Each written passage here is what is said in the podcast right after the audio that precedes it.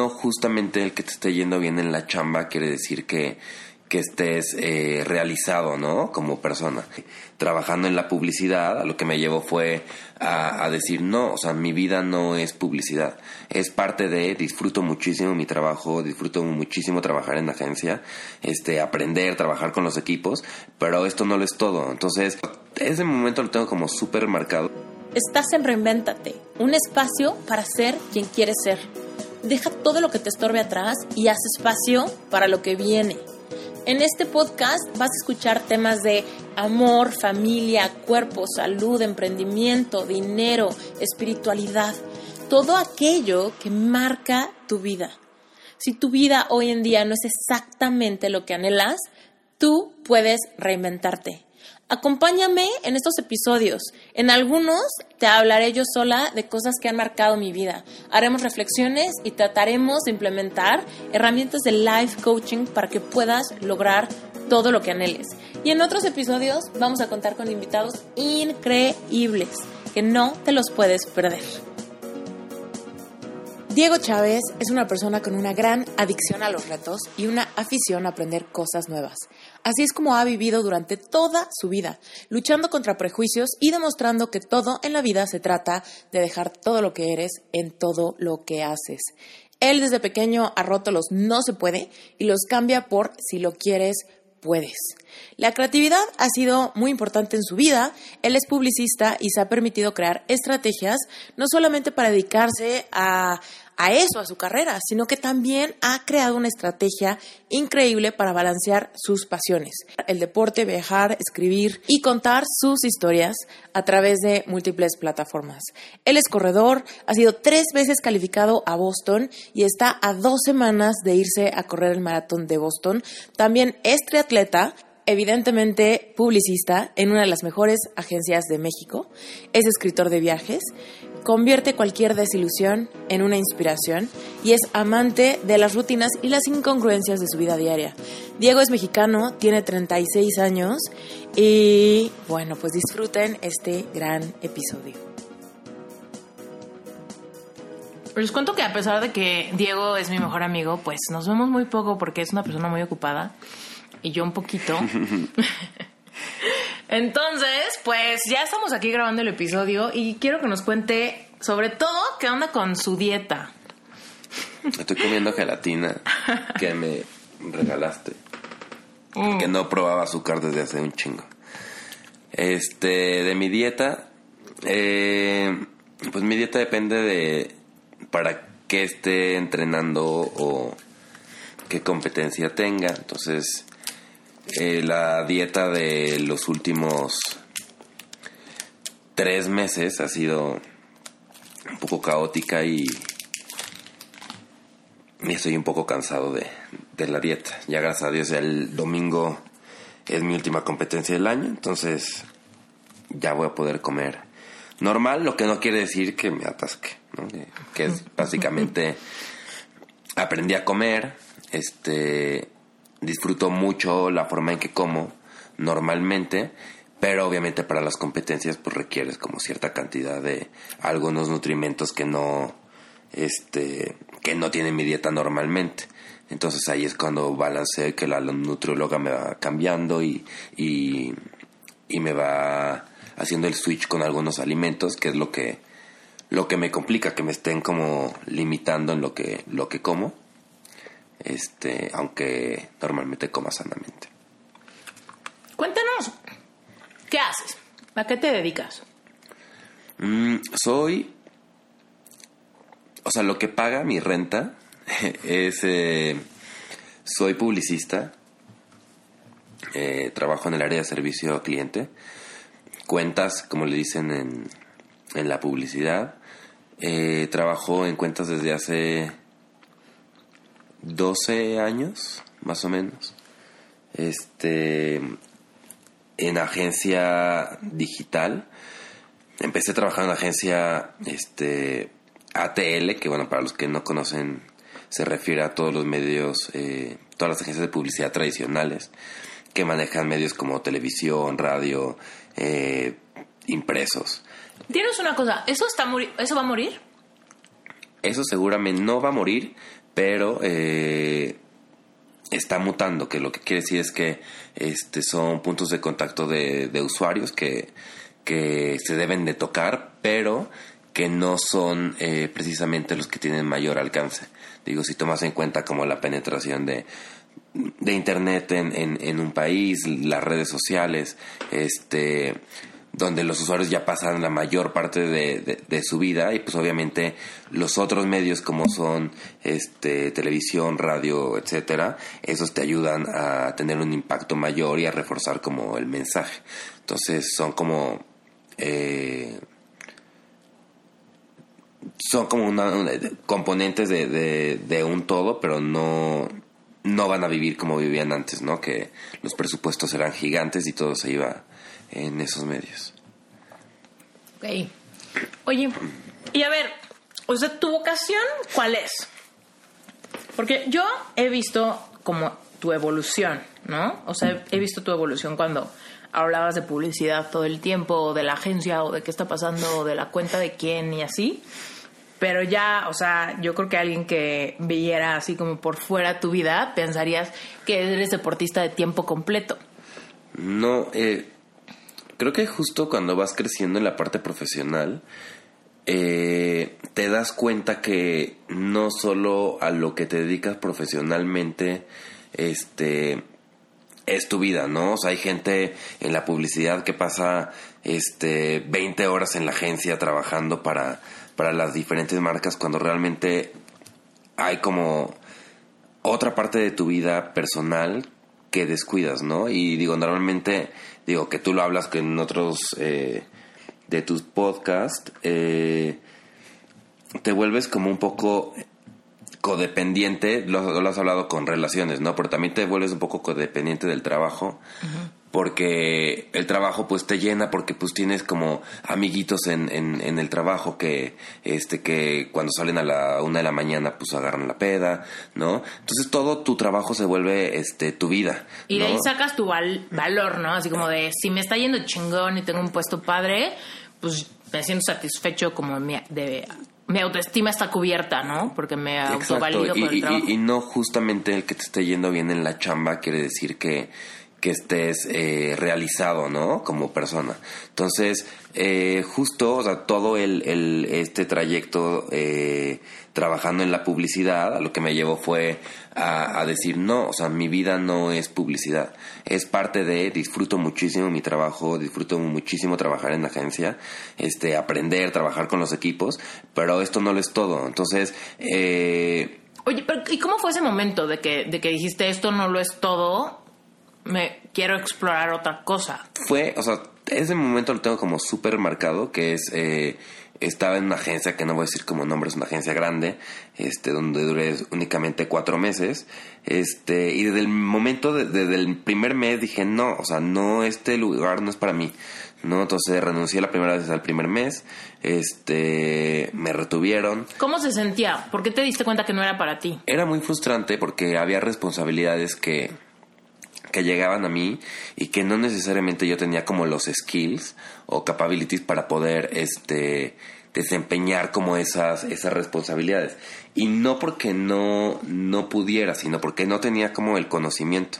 Entonces eh, la realidad es que eh, hacer algo sin tener un, un conocimiento de este de ese tema pues también está mal porque si vas a ver a un cliente y este y de repente presentas, o sea, yo presentaba una creatividad hecha por mí cuando yo no soy creativo y no tengo como el conocimiento de cómo hacer este creatividad, pues obviamente no no es el mejor resultado que podría este O sea, en esa chamba era como tú arreglas Entonces yo era como todólogo, ¿no? Entonces, este al final fue como no, o sea, no, no es únicamente que, que salga a las 4 de la mañana diario, es que ya tengo un camino como recorrido, este, trabajando, ya conozco como más de lo que, de, de lo que se debe de hacer, y lo que yo estoy dando como un todólogo y como un todo de, de la agencia, no es suficiente para un cliente. Entonces, este, ahí creo que es cuando las agencias deben de, de también tomar como el valor, es decir, vamos a apostar a, a traer a más talento de otras áreas y que puedan complementar como un equipo y no dejarlo todo en manos de una sola persona, ¿no? Entonces ahí fue cuando dije, no, te ofreció como la oportunidad en, en otra agencia y fue cuando me salí y dije, y ahora lo que quiero hacer es hacer algo adicional a lo que me gusta. Ya no quiero salir a las 4 de la mañana, este, diario de la agencia, que mis amigos sean, eh, bueno, que mi familia sea, y amigos sean las personas con las que trabajo porque estoy todo el día aquí. Entonces fue como un poco hacer como un recap de lo que me gustaba, de lo que no me gustaba en, mi vida. Y entonces eh, dije, oye, pues el, el, deporte me acuerdo que me gustaba, ¿no? Entonces...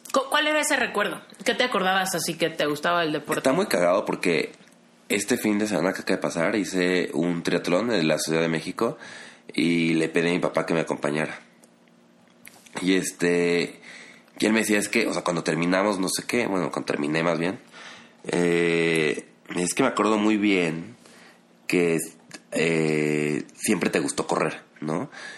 Y yo le decía, pues no, o sea, pues siempre estuve como en deportes, en fútbol, en básquetbol, aunque no fuera bueno, ¿no? O sea, como pues, siempre estaba ahí, este, eh, de chiquito. Pero en, en la escuela donde estaba, en primaria, había como anualmente como unas mini olimpiadas y pues tenía amigos así que competían que eran como supermasters y entonces competían en atletismo y competían en este con la jabalina, la bala, ¿no? El lanzamiento de, esas madres. Y, entonces así los veía y decía, puta, qué chingones, están cabrones, ¿no? Entonces, voy, a meter como un poquito de, temas, este, igual mezclados, pero me voy a tratar de, acordar para regresar al mismo punto. Y ahí entran como un poco los estereotipos, ¿no? Porque yo era como gordito y chiquito. Entonces, era como, puta, pues yo soy gordito, entonces el estereotipo del gordito, pues no, pues no es tan deportista, entonces, pues estaba ahí, entonces el gordito, pues eres el portero, entonces pues yo era portero, ¿no? Este, en el fútbol, aunque pues no me gustaba ser portero, pero pues era gordito.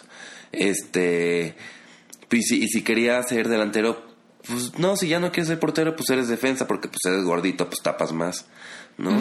y este, y así como todos los deportes.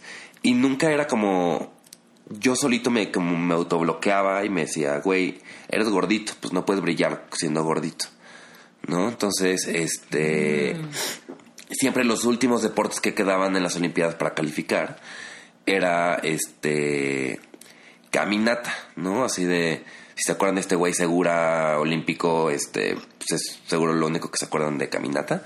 Este, pues entonces pues yo terminé en caminata siempre. Y la primera vez que terminé en caminata, este, pues gané podio y estuve en podio en la escuela. Este, gané segundo lugar, creo. ¿Ay, cuántos años tenías? Pues yo creo como 10, 11 años. ¿No? Digo, antes yo estaba en la selección de fútbol de portero de, o, de, o de defensa. De portero este, gordito. De portero gordito. Entonces, este, cagado porque era gordito y, y, pues para seguir con el estereotipo, mi, mi, mi papá que me llevaba a los partidos los sábados me llevaba a recuperar los carbs comiendo quesadillas fritas. Entonces, este... Entonces, bueno, entonces mi papá, regresando como al punto, eh, me dijo este fin, recuerdo que, o sea, que siempre te gustó como el tema de, este, de correr y, la caminata, así. Atletismo. Este, ¿No? Entonces, o sea, y, fue como, ah, sí, qué cagado que te acuerdes, ¿no? O sea, como, ¿cómo es? Entonces, este, pues cuando salgo como de la agencia, entonces ya regresando como al tema más nuevo, ¿no? Más, más contemporáneo de la onda, este, digo, no, eh, quiero como volver a ese tema del deporte, ¿no? Y ya no soy gordito.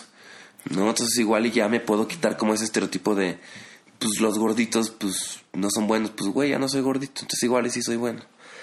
Y este, y bueno, yo tenía pues un ex ahí este, en ese entonces, eh,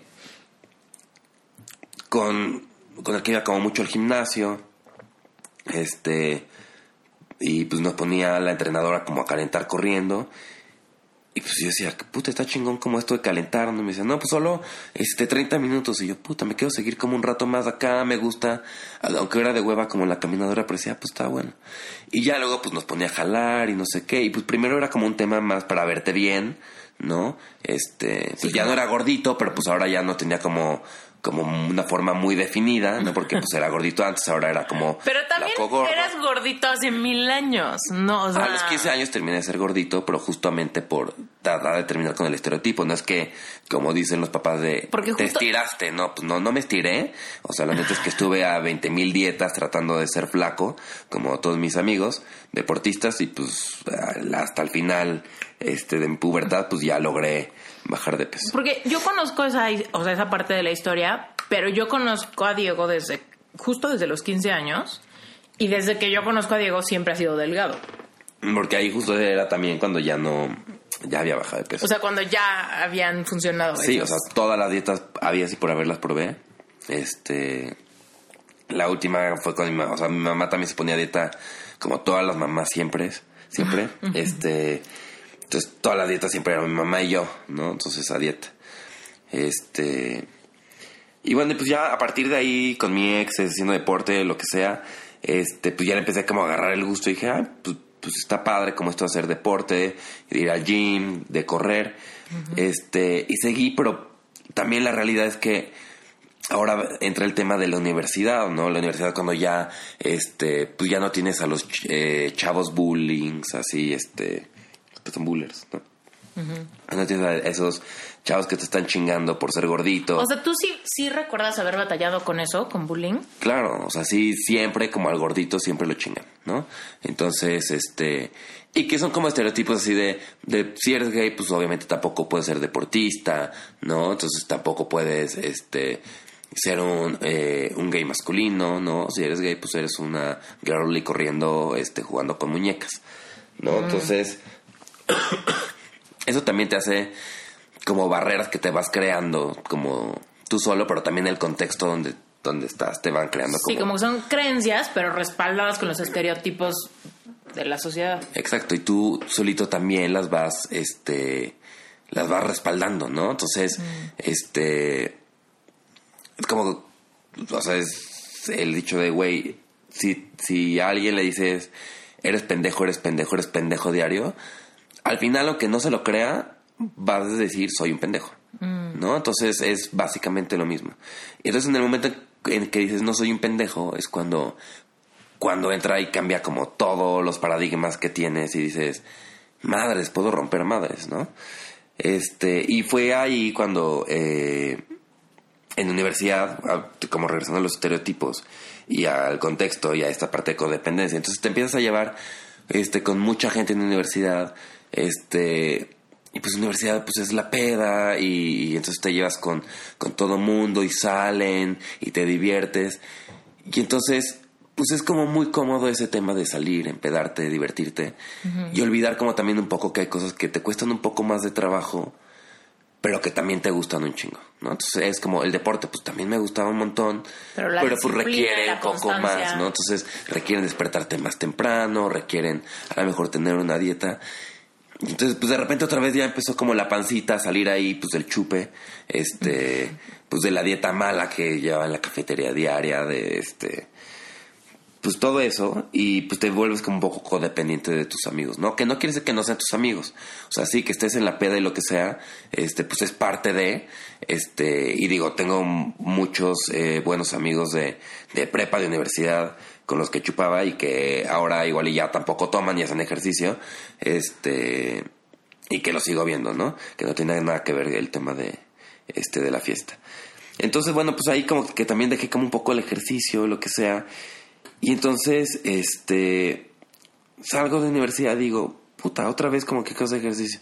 Entonces empecé ya con este, con el CrossFit y empecé otra vez con el gimnasio, este, diferentes clases, empecé con el spinning, eh, me compré una bici urbana para, este, para hacer todo en bici. Y pues ahí iba, iba bien, iba bien.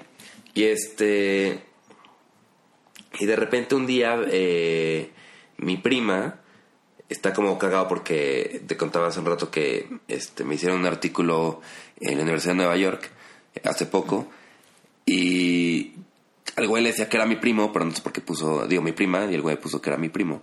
Pero mi prima, este, Dani. corrió, Daniela, ajá, corrió eh, el maratón de la Ciudad de México.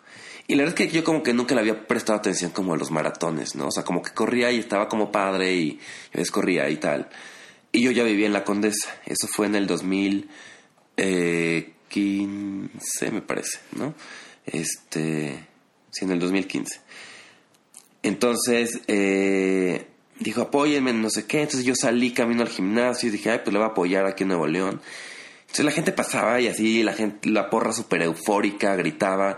Y aparte Nuevo León, justo este, antes de entrar a Insurgentes, es como un momento, este, como clímax de, del maratón, porque es cuando entran normalmente lo que le llaman la barrera, ¿no? Que es cuando ya las piernas no te dan, la mente tampoco, entonces es como, pues tú dale, ¿no? Entonces, este, la gente gritaba como un chingo y, y apoyaba muchísimo a los corredores. Y entonces, eh, no sé, me dio como mucha emoción, así como hasta nostalgia y ganas de llorar, así de puta, yo quiero estar ahí, ¿no? Como en algún punto. Nunca vi a mi prima, no la vi pasar, porque tampoco sabía cómo funcionaba ese pedo de cuándo pasaba y cuándo no. Este. Y entonces dije, puta, algún día, ¿no? Entonces, en ese momento dije, voy a entrenar así para el año que entra a hacer el maratón, ¿no? 2016. Este. Y me puse a entrenar y entré este, mi primer eh, medio maratón. O sea, directo, no me fui ni a 5 ni a 10, me fui a medio maratón directo. Este, me encantó y pues ya de ahí me seguí como carreras largas, largas, largas. Yo solo, o sea, no tenía entrenador, entrenaba con aplicaciones, con entrenamientos de internet. Y este Oye, y por ejemplo, cuéntame cuándo fue como la primera vez que experimentaste esa barrera de cuando la mente no te da y las piernas no te dan. Hasta el maratón. O sea, hasta el maratón, hasta mi primer maratón lo, lo experimenté. Este. o sea, el medio maratón lo hiciste sin, sin problema, sin problema porque no sé, o sea, como ya tenía como lo que le llaman la base, ¿no? O sea, ya había como entrenado como muchos años, tenía como la condición para correr un medio maratón. Este, digo, obviamente requería también de disciplina, de, de, de, constancia, porque pues obviamente no es lo mismo correr en banda media hora que este ponerte a correr en, en calle este hora y media, ¿no? Entonces, este pues bueno, fue un tema como de constancia, pero pues ya tenía como un poco la condición para, para poder hacerlo. Entonces, eh, de ahí, eh, de mis amigos empezaron a correr también, igual y no corrían como tanto.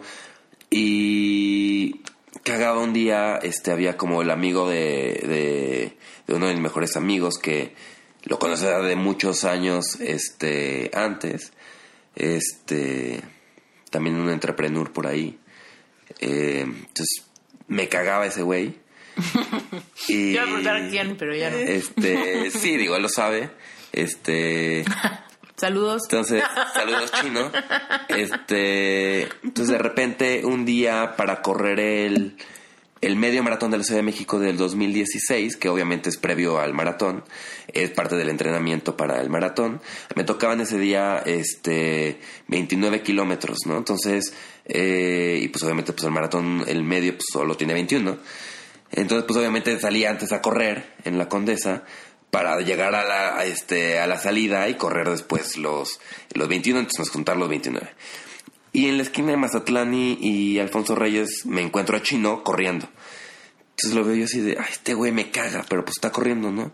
Pues eran, este, no sé, las 5 de la mañana o cuatro y media, una cosa así. Y yo, ¿qué pedo, güey? Entonces ya me dijo, ah, ¿qué onda? Pues desde ahí, bueno, íntimos amigos, este, me metió a un grupo de, de corredores, este, amateurs que, que hacían todo por diversión. Este, y a partir de ahí como que empecé a entrenar con todos ellos y era como muy divertido este, entrenar con todos. Eh, llegué al maratón como muy bien preparado. Este, recuerdo, o sea, ese momento desde el maratón fue así como lo máximo, lloraba por todo, o sea, así te pone este, los nervios y las, las emociones como, este, como muy a flor de piel. Entonces, eh, yo no sabía ni qué pedo con Boston, las calificaciones, tal. O sea, yo iba a correr un maratón, ¿no? Oye, pero ¿y qué pasa en ese, o sea, ese, la barrera mental y física?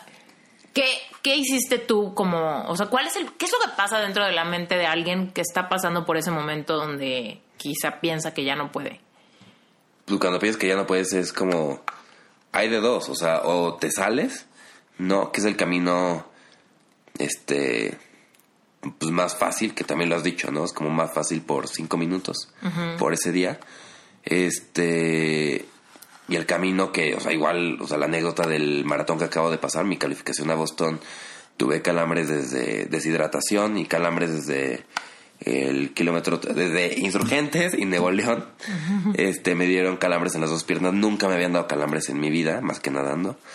Este, pero por la deshidratación me dieron. Y pues tenía de dos, o sea, o me paraba, ¿no? Y valía madres. Este, perdía como cualquier oportunidad pequeña de calificar a Boston. O pues seguía ahí hasta donde el dolor me diera, ¿no? Y este, y pues la decisión fácil era salirme y buscar y el pretexto de decir, pues es que me deshidraté. ¿Cómo controlas tu mente? De, incitarte a, renunciar. La mente siempre la tienes que controlar desde antes, ¿no? Este. Puedes entrenar un chingo y al final, si no te la crees y si en la mente no vas como ya muy. Este. Con el final en mente, ese final victorioso. Ese final, ajá, siempre, este es algo que, que me, me, Está muy cagado. Me dijo mi masajista. Este. Me dijo, es que pon cómo terminas este, en tu mente. O sea, imagínatelo. O sea, de. Güey, vas a bailar, güey, vas a llorar, vas a mandar besos a las tribunas, güey. O sea, o sea, tú velo en tu mente y así de cada que entrenes, ve cómo vas a, a terminar. Y entonces eso también te jala un chingo, porque es así de, güey, es que ya había visualizado que iba a llorar llegando.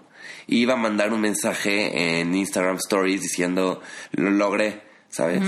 Así de puta, o sea, no mames, así de no voy a terminar la historia como yo me la había imaginado.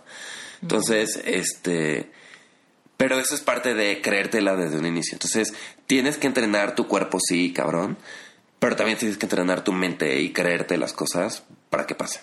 Entonces, este, por más que neta en un entrenamiento este corras en un minuto o sea no igual que Bolt vale madres si no te la crees y si en tu mente no está. Mm. sí. Entonces bueno pues eso y, y te digo o sea regresando como al tema de del maratón o sea del primer maratón eh o sea, algo importante es que, pues, obviamente en todo este camino nunca he dejado de trabajar, ¿no? O sea, entonces he seguido siendo publicista. Y, ¿Cómo has puesto un límite, por ejemplo, a esos horarios matados de la vida laboral de la industria publicitaria? creo que ese es un tema también de productividad, ¿no? Y también hay muchísimas, y no solo en la publicidad, sino en todos lados, hay muchísima hora nalga, ¿no? Entonces hay muchísimo tiempo desperdiciado este quemado y perdido, de retrabajo que de las cosas que no se hacen bien porque no se revisan desde un inicio. Y también como poner límites este con las personas y tú, con el equipo que trabajas, porque al final si tú no estás contento y únicamente te dedicas al trabajo, si algo está mal del trabajo, o sea, entonces tu vida está de la chingada, porque pues es lo único que tienes y es de lo único que te agarras. Entonces, pues debes de tener como más cosas este, de que agarrarte y que te gusten.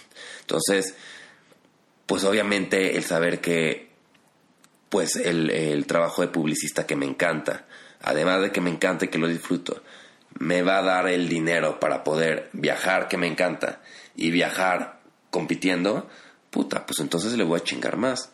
Y entonces, este, lo que puedo hacer en, en dos horas, pues lo voy a hacer en una. ¿No? Entonces, este, pues justamente así tienes que empezar ahí a arreglar los tiempos y, y, y, quien dice que no, no, no tiene tiempo de algo, pues es mentira, o sea, lo que no hay es una organización de tus tiempos. Tienes tiempo de ver a alguien si te organizas, tienes tiempo de, de trabajar ocho horas y hacer un maratón si te organizas, ¿no? Tienes tiempo de viajar 25 días al año, este, y trabajar si te organizas. Entonces, creo que nada más es una cuestión de organización y que la gente que dice es que no tengo tiempo, pues es que no está organizándose de la forma correcta. Entiendo la parte cañón de prioridades, ¿no? Haz prioridades y organiza tu tiempo y evidentemente vas a sacar mucho más tiempo del que crees tener, ¿no? Antes de tener prioridades. Pero, o sea, sí creo que hay algo muy bueno que tú haces, que es como poner límites laborales. Entonces, ¿cómo? ¿Cómo? O sea, ¿cuál sería el consejo de alguien que, por ejemplo, dices, "Puta, es que me cuesta mil trabajo poner límites con mi jefe o con las dinámicas laborales de mi oficina, porque igual yo me puedo poner muy productivo, pero igual salgo arrastrado por la poca producti- productividad de los demás. ¿Cómo le hago para verbalizar mis O límites? sea, justo el tema de este de cuáles son tus eh, tus prestaciones, ¿no? Eh, digo que lo digo ahorita, es como mis prestaciones no negociables son mis 25 días de vacaciones. No, no negociables, ¿por qué? Porque si no tengo los 25 días de vacaciones, voy a estar de malas en el trabajo, no voy a ser productivo, voy a crear un mal ambiente y clima laboral. Este, ¿por qué? Porque también necesita tu mente descansar del trabajo y tu cuerpo. O sea, ahorita, este, gracias a Dios, este fin de semana ya eh, me voy de vacaciones otra vez. Este, ¿por qué? Porque mi cuerpo también está cansado y, y está, y no porque, porque el trabajo sea trabajo, no porque, como dije, lo disfruto, este, sino porque también el cerebro se cansa de estar pensando todo el tiempo en cómo solucionar problemas, este, en cómo eh, tratar, crear oportunidades, o sea, te cansas y necesitas como tener unos cinco minutos, que es, bueno, no son minutos, son unos días, este, para descansar, liberarte, cargarte las pilas y regresar otra vez a la chamba. Entonces, consejo siempre poner como esas cosas que te hacen sonreír, o sea, que, que es... Eh, mi maestra spinning siempre me lo dice así de...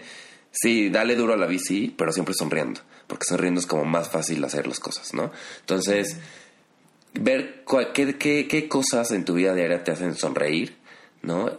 Y esas cosas ponerlas como tus eh, prestaciones no negociables. O sea, creo que más allá siempre del dinero, ver esas cosas no negociables que te van a hacer disfrutar de la chamba y disfrutar de tu vida y que tu vida sea como muy balanceada, ¿no? Entonces, que puedes tener una vida familiar, ¿no? Si tienes hijos, puta, pues que puedes pasar tiempo con tus hijos, porque la neta es que qué chinga tener un hijo, ¿no? Tengo una amiga que igual y, y me va a escuchar que tiene una hija y entonces es brillante la mujer y está todo el día metida en la chamba de 8 de la mañana a 2 de la mañana y nunca ve a su hija y es como, güey, pues sí, estás chingándole por ella, pero ¿cuándo la ves y cuándo vas a disfrutar lo que haces este con ella? ¿No? Entonces, eh, esas son y prestaciones se puede poner límites de ese tipo, o sea, por ejemplo, ¿qué- cómo se cómo se hace eso en una empresa donde quizá no has acabado o estamos cerrando algo importante y te tienes que quedar. Y tú tienes que irte a tu casa porque Pues, el- o sea, si tienes el cierre de, de mes, decir, oye, en el cierre de mes, o sea, voy, voy a ir trabajando todo este mes, esta parte que me toca, ¿ok? Si alguien se atrasa en el camino, o sea, lo entiendo, pero yo estos días no puedo irme más, más, tarde que las 8. ¿Por qué? Porque tengo otras cosas que hacer. Y también tienes que ser fuerte y- y tienes que ponerte como en esta posición, este, en el que llaman trabajo, porque si no, o sea, si tú no te das como ese espacio y si tú no te impones a ti mismo como ese, este, esa obligación de ser feliz, tu jefe no lo va a hacer. Entonces tu jefe no te va a decir, oye, te ves cansado. O sea, Ya vete, descansa. Ya, ve, ya vete, el cierre déjalo para mañana. ¿No? Eh, tu jefe no te va a decir, oye, y si, la sema- eh, si esta semana nos quedamos 15 minutitos más este para que eh, entonces la última semana no salgas a las 12 y salga y salgamos todos a la hora él no te va a decir o sea si tú se lo dices y si tú te impones y te obligas a ti mismo a imponerte es más sencillo que, que, que seguir chambeando y seguir como como la mayoría de la gente pensando que el deber ser es quedarte en la chamba hasta que se vaya el último y hasta que la chamba se termine. La chamba nunca se va a terminar. O sea, siempre va a haber más. O sea, y, y terminas esto que, que era para hoy y entonces está lo de mañana. Entonces también tienes que hacerlo de mañana. Entonces, o sea, tú solo tienes que ponerte y tú solo debes de, de, de, presionarte a disfrutar y a, y a, tener como esa capacidad de tener esas prestaciones no negociables. Entonces, y, y que son más importantes que el dinero, ¿no? O sea, porque pues son las, pequeñas, las cosas pequeñitas que te van a hacer feliz. Sí, estoy de acuerdo contigo. Oye, a ver, entonces, empezaste a correr, hiciste el medio maratón, el maratón y has hecho millones de carreras. Hice el primer maratón. En el primer maratón, eh, una de mis amigas del chat este que te digo de amateurs, este, que bueno, ella ya no, no era tan amateur porque ya había calificado a Boston, que yo te digo que no sabía qué era. O sea, el hit es calificar a Boston. Para la gente amateur como, pues sí, como común, es como quiero calificar a Boston, ¿no? Entonces para Boston se requieren eh, tiempos como muy matados para poder entrar, o sea, a diferencia de maratones como Berlín, este, los majors que son, este, son seis, Boston es el único que solo puedes entrar por tiempo. O sea, todo el mundo que corre Boston es porque son es porque entran por tiempo. Este, los otros pueden ¿Cuáles son los rangos de tiempo que acepta Boston? Eh, digo, depende de tu categoría, ¿no? O sea, por ejemplo, ahorita mi categoría es espantosa porque este para triatlones y maratones, pues es cuando la gente está más fuerte, entonces es más competitiva, entonces eh, pues obviamente los tiempos son cabrones. Entonces ahorita para Boston están pidiendo eh, ¿cuántos años tengo? Tengo 35 años. Entonces de 35 a 40, 35, 40, 35, 39 este, son 3 horas con 5 minutos. Eh, por 6 minutos. Entonces, el año pasado, bueno, eh, es como el nuevo tiempo, ¿no? Antes se, se pedía para mi edad 3 con 10. Este. Entonces, bueno, yo califiqué con 3, 4. Eh, 3, 4. 3, 4 ¿No cuando, con 2.59. 2.59 fue el siguiente, que fue ah. Toronto este que es como otra historia no pero bueno o sea entonces cuando en el primer maratón eh, vamos a hacer la carga de carbs la cena este típica un día antes. Eh, esta amiga invita a, otra amiga de Honduras me parece que era este la cual venía a Ciudad de México para calificar a Boston porque en Honduras no había un maratón que este calificado para Boston este, viene a calificar y así, puta, cuéntenme qué pedo, qué es eso de Boston, ¿no? Entonces ya me contaron que era un, maratón súper chingón, que va gente pro y que tienes que calificar por tiempo. Se metió como la cosquillita, entonces dije, puta, estoy muy bien preparado y si mañana me rifo y califico a Boston. Entonces ahora ya no iba por terminar el maratón, mi primer maratón, sino quería calificar a Boston, ¿no? Este... Y pues ya, o sea, le eché mil ganas y todo, hice tres horas y media, que fue muy buen tiempo, pero pues no califiqué a Boston, claramente, ¿no? Era mi primer maratón. Este, y en Ciudad de México, Ciudad de México es un maratón súper complicado, la ruta es muy compleja, la altimetría está cabroncísima, este, y también hay un tema de organización, la gente es mucha gente que se mete este en los corrales que no debe de ir eh, etcétera, ¿no? Este pasa y digo, no, quiero calificar a Boston, entonces luego me inscribo a este me inscribo con mejor amigo a Ciudad de México para el siguiente año. Ese lo hago con él como de buena onda porque era su, su primer maratón. Luego me voy a Chicago y digo, voy a calificar a, a, Boston en este de Chicago. Me lesiono este de la rodilla y me da eh, tendinitis y fascitis este, casi no lo corro, lo empiezo a correr únicamente por terminarlo, lo termino en 3.27, este, pero pues no, también lejos de calificar. Y, y ahí ya también ya estaba como, este, ya estaba en otra relación, eh, donde pues no compartíamos como los mismos gustos, ¿no? Entonces ahí me gustaba mucho el deporte, ya, o sea, ya, ya era como, como un gusto donde sabía que que era bueno para el deporte, ¿no? Que lo que me había negado todo el tiempo de chiquito, este, ya que decían, me confirmaba a mí mismo, te, eres bueno para el deporte, ¿no? Este, y pues lo dejaba como un poco al lado porque era, pues no, no compartimos los gustos, entonces pues de, de, quedarme, este, pues en mi cama, dormidos, este, un rato más, a salirme a las 5 de la mañana a correr, pues no, si me dicen quédate, pues me quedo, ¿no? O sea, no hay bronca que desayunamos y este y echamos este el coto y digo no no hay como este, mucha bronca. Entonces, y, y, ahí como que también me empecé como a estancar un poquito y ya dejé de hacer como mucho ejercicio y le molestaba también que como que me estuviera como tan clavado en el ejercicio así de pues que quieres ponerte súper bueno y, y pues ni siquiera era eso, no era realmente me gustaba como mucho el este el deporte, entonces como que me fui como haciendo como un poquito al lado del deporte por lo mismo de las relaciones este codependientes.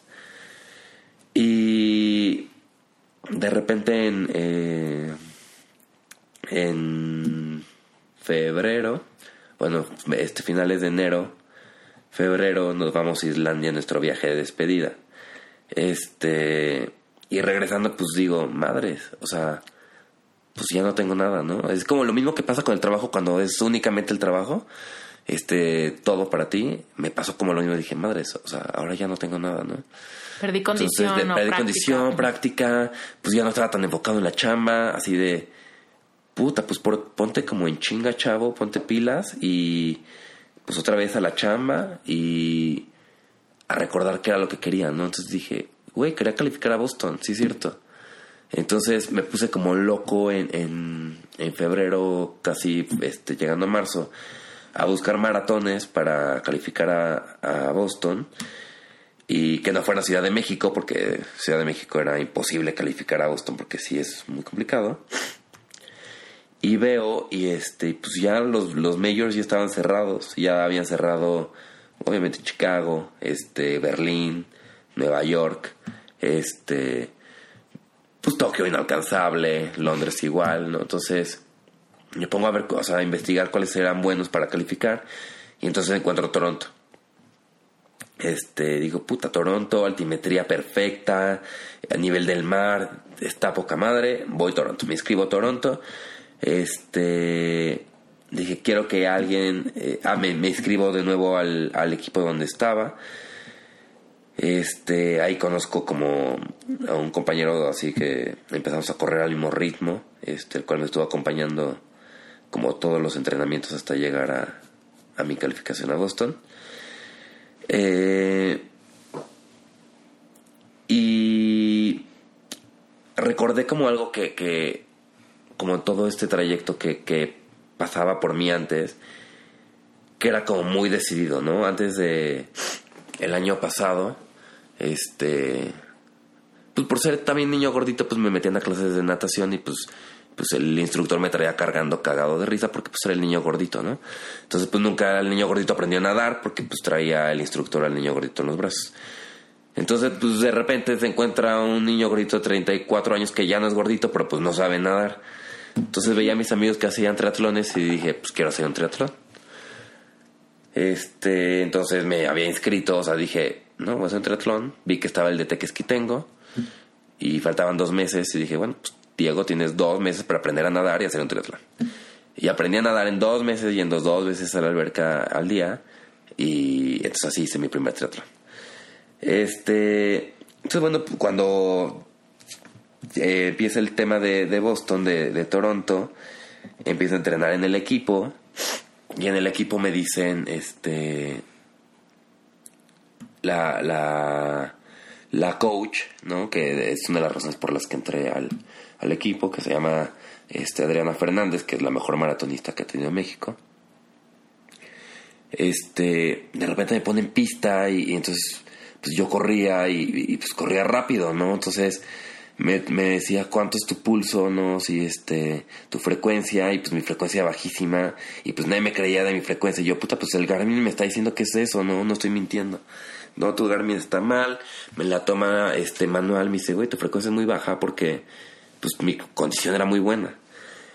Entonces a partir de ahí pues yo entonces empiezo a, a, a, correr con el equipo, me encantaba correr con ellos porque también me sentía como muy seguro, apoyado por todos porque pues este corría rápido, ¿no? Entonces, este encuentro a Beto que corre este igual que yo, empezamos a entrenar los dos juntos, este y entonces de repente cuando mi calificación era a, a Toronto, me voy a Nueva York este con el trabajo y bueno, para no hacer el cuento largo, me dan eh, la entrada al maratón de Nueva York también, que es muy complicado entrar.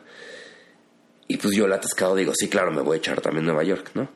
Y entonces, este, mi mejor amigo me dice, "Te- oye, nos vamos a echar juntos Ciudad de México. Yo, a huevo, nos vamos a echar también Ciudad de México, ¿no? Entonces, y mis otros dos mejores amigos me dicen, güey, queremos hacer el, el Ironman de Cartagena, el medio de Cartagena, 73 de Cartagena. Puta, Cartagena chingón, y yo me inscribo, vámonos a Cartagena. Entonces de repente me encontré en un punto en que estaba inscrito en todo lo que se podía inscribir. Tenía ¿Cuántos maratones has hecho? Eh, llevo siete. Siete. Ahorita, este, siete.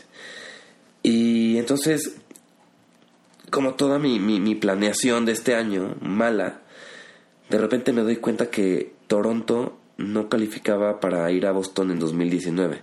Ya entraba en la siguiente fecha, que era 2020. Entonces dije, madres, soy un pendejo. Así de, estoy inscrito en todo y no voy a ir a Boston, eh, que era mi objetivo, en 2019. Y entonces veo las fechas y el único maratón calificatorio para entrar a Boston era Ciudad de México. Entonces faltaba un mes y hablé con la coach y le dije, Adriana, ¿crees que haya posibilidad de entrar, o sea, de, que me la juegue y pueda tratar de calificar? Y Adriana me dijo, güey, lo tienes, es mental. O sea, este, vamos a, a entrenar más, no sé qué, tienes la calificación. Este, y bueno, y empezamos así. eh, Adriana me, con su esposo, con, con Rodolfo, que es el mejor entrenador el de, de los élites en México, eh, nos metieron a Beto y a mí en el grupo Elite. Este, lo cual así obviamente me, me hizo llorar como todo lo que les he contado. Este, y entonces salimos con los Elite. Y es la primera vez que le hago caso a mi coach y entonces sigo la estrategia. Me dice, vas a ir a 4.15 y en el 21 vas a bajar a 4.10, entonces son, vas a ser negativos, ¿no? Pues ahí vamos, este, y vamos muy bien, Beto y yo, muy bien, muy bien, muy bien. No estamos cansados, este, raramente de repente como los fotógrafos de, de, este, de running nos querían como desde las carreras pasadas, entonces nos tomaban fotos, este, a Beto y a mí. Y entonces yo feliz, o sea, en este maratón sí posaba, saludaba, daba las gracias, ¿no? Este, así toda una diva. Y de repente, este, lo que te digo, llegó Insurgentes y, y Nuevo León, y pues valió. Y entonces, este, calambre en una pierna, y Beto solo iba a hacer eso, entonces le dije, Beto, vas, o sea, solito a calificar. Y Beto, no, no sé qué, somos equipos, no. Este, yo tengo otros dos chances de calificar para 2020. Este, pues tú solo tienes este. Y pues ya, pues Beto sí se fue. Este, y a partir de ahí dije, no quiero ver el reloj. Este, pues como sea, ¿no? Y como un kilómetro o dos después, un amigo de otro de los equipos, que mi equipo no quiere mucho, este, me estuvo siguiendo en la bici durante todos los siguientes kilómetros. Este, algo muy cagado que, que, que también aprendí en ese maratón, además de, concentrarme de, este, y entrenar como mi mente para decir voy a llegar y voy a hacer tal cosa, es el manejo de las emociones. O sea, está muy cabrón porque este como la inteligencia emocional, o sea, los psicólogos hablan y dicen inteligencia emocional y dicen, ay, güey, pues ¿qué es inteligencia emocional, güey? Así de, pues no gritarle a alguien cuando estás emputado. Pero no, o sea, inteligencia emocional también es... Eh, ¿Qué pasa cuando tenemos emociones atoradas? Estoy preocupado, estoy triste, estoy enojado, qué frustrante, no me aguanto, tengo miedo, estoy nervioso, estoy nerviosa, me siento gorda, me siento cansado, eh, me siento muy abrumado, estoy desesperada, ¿no? Todas esas emociones que nos pueden pasar en la vida. O quizá también emociones como me da terror, me dan terror las arañas, me da miedo la soledad, me da miedo la muerte, me da miedo no ser suficiente, me da miedo invertir, me da miedo manejar mi dinero, me da miedo hacer algo diferente, me da miedo salirme de mi zona de confort. Me siento triste de ver esta circunstancia en mi vida. EFT y tapping es una técnica que nos permite liberar emociones al estimular esos puntos meridianos al mismo tiempo que usamos la programación neurolingüística para expresar lo que queremos cambiar. La programación neurolingüística se basa primero que nada en el poder de tu voz, el poder que tiene todo lo que dices, todo lo que verbalizas y que tu subconsciente lo escucha. Cuando tú te vuelves responsable de tus palabras, aprendes el poder de la neurolingüística y entonces lo puedes usar en tu beneficio para crecer, para cambiar creencias que no te están ayudando para obtener los resultados que quieres en el área de tu vida que sea, ya sea en la vida profesional, en la vida amorosa, tu amor propio, tu capacidad de resolver problemas, tus creencias en cuanto a tu cuerpo, en cuanto a tu peso, en cuanto al dinero. Todo eso está en nuestro subconsciente, tapping o EFT. ¿Alguna vez has escuchado de acupuntura o acupresión? Tiene que ver con estimular algunos puntos clave en nuestro cuerpo. Y estos puntos se conocen como puntos meridianos. ¿Ok? Entonces, estas dos cosas conjugadas crean esta técnica. Es una técnica de liberación de emociones. De hecho, las siglas EFT es Emotional Freedom Technique, técnica de liberación de emociones. Si tienes hijos, sobrinos o has convivido con niños chiquitos, ellos también sufren de su sistema nervioso. Si sufren bullying en la escuela, si tienen miedo a alguna cosa, miedo a la hora de la noche, miedo a los domingos en la tarde, miedo a dormir con la luz apagada, miedo a hacerse pipí en la cama, miedo de salirse de su área de confort y hacer alguna actividad nueva, miedo a sentirse solos, Todo eso puede pasarle a niños chiquitos y es lo mismo. También tienen un sistema nervioso, también tienen sus puntos meridianos y también tienen muchas emociones y sentimientos que muchas veces no saben cómo expresar. Te permite también calmarte, porque si liberas todas estas emociones que no entiendes, te vas a autorregular emocionalmente. Y si te puedes autorregular, imagínate qué empoderamiento vas a tener es empoderadora porque vas a sentir los beneficios y vas a darte cuenta que eres tú contigo, autoestimulando tus puntos meridianos, tomando el control de tus propias emociones y de cómo estás procesando los retos a los que te enfrentas. Esta técnica es increíblemente poderosa. Yo te voy a enseñar a usarla hasta que te conviertas en un máster y entonces a partir de ahí vas a poder usarla en todas las áreas de tu vida y vas a poder ayudarme a compartir tu conocimiento y explicarle a toda la gente que quieras, toda la gente que te rodea, cómo usarlo. Inclusive si tienes niños chiquitos, los puedes enseñar a autorregular sus emociones por medio de tapping. Lo único que tienes que hacer es entrar a mi página web esteriturralde.com diagonal tapping con doble P y registrarte cuanto antes. Toda la información te va a llegar por mail.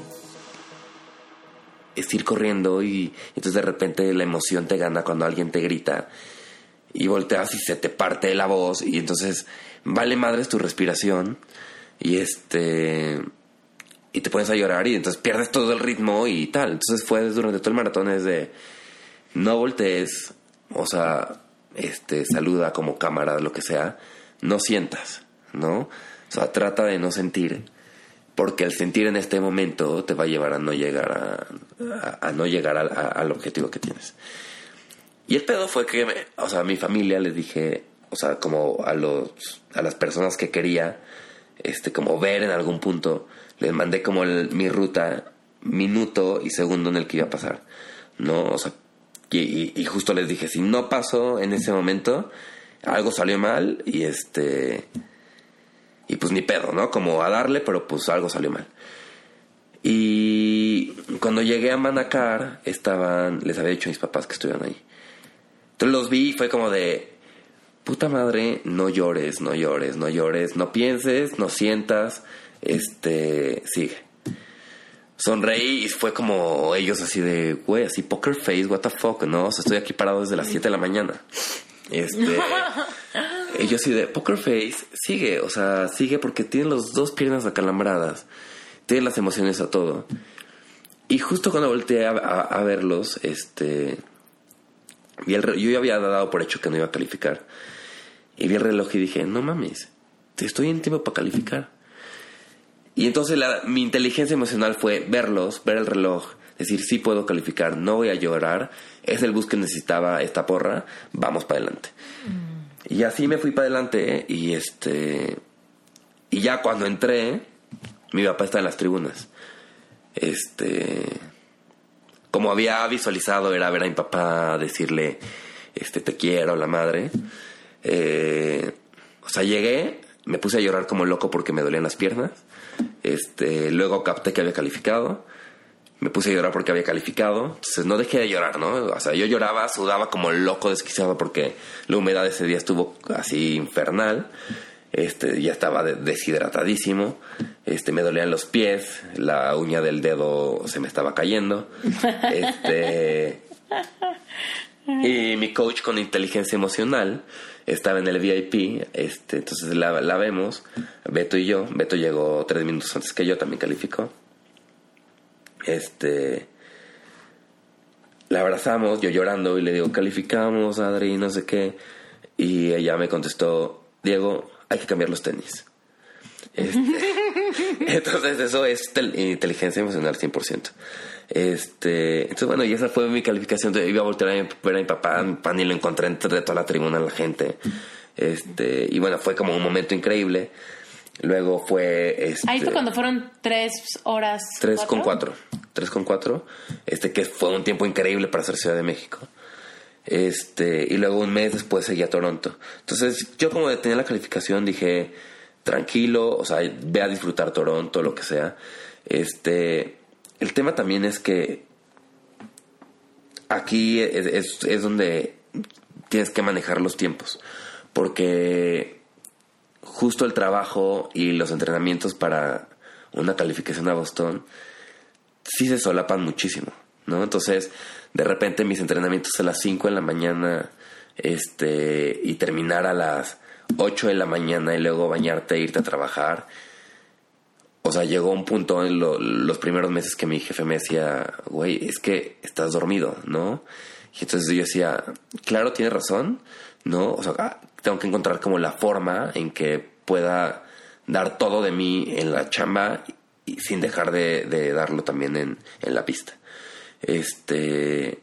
Y entonces, bueno, mis entrenamientos como los fui adecuando para a lo mejor haces algo en la tarde, ¿no? Regresando este de trabajar y, y en la mañana entonces duermes a lo mejor un poco más. Este. Y bueno, pues eh, mis entrenamientos empezaron a las 5 y para Toronto pues dije no quiero como dejar como la parte de disciplina y constancia las dietas pues este tenía que bajar mi grasa eh, para sentirme como más ligero. Y entonces entré en cetosis, entonces la cetosis, o sea, que tú has hecho, pues es, a lo mejor para cuando era gordito parecía increíble, porque es toda la grasa que puedes comer, ¿no? Este, y te quitan azúcar y te quitan harinas.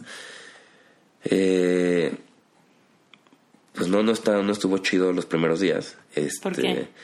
porque me mareaba entrenando, porque pues obviamente estaba súper acostumbrado al azúcar y el azúcar me daba ese boost adicional para ir a trabajar.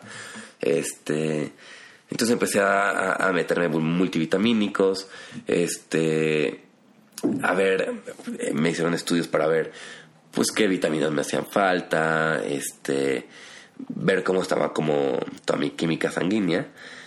Eh, y a partir de entonces en Toronto dije que como era el mi maratón A, ¿no? El principal en donde iba a calificar, yo había pensado que quería que estuviera alguien como importante, ¿no? Conmigo, entonces dije, pues quiero que esté mi mamá, ¿no? porque mi mamá? Porque pues mi mamá, este, pues ha estado conmigo como en todo el trayecto de mis entrenamientos, lo que sea. Y entonces, pues quiero que esté alguien porque si califico, pues obviamente voy a llorar de la emoción. Y si no califico, pues va a ser una mierda y pues voy a llorar de que no lo logré, ¿no?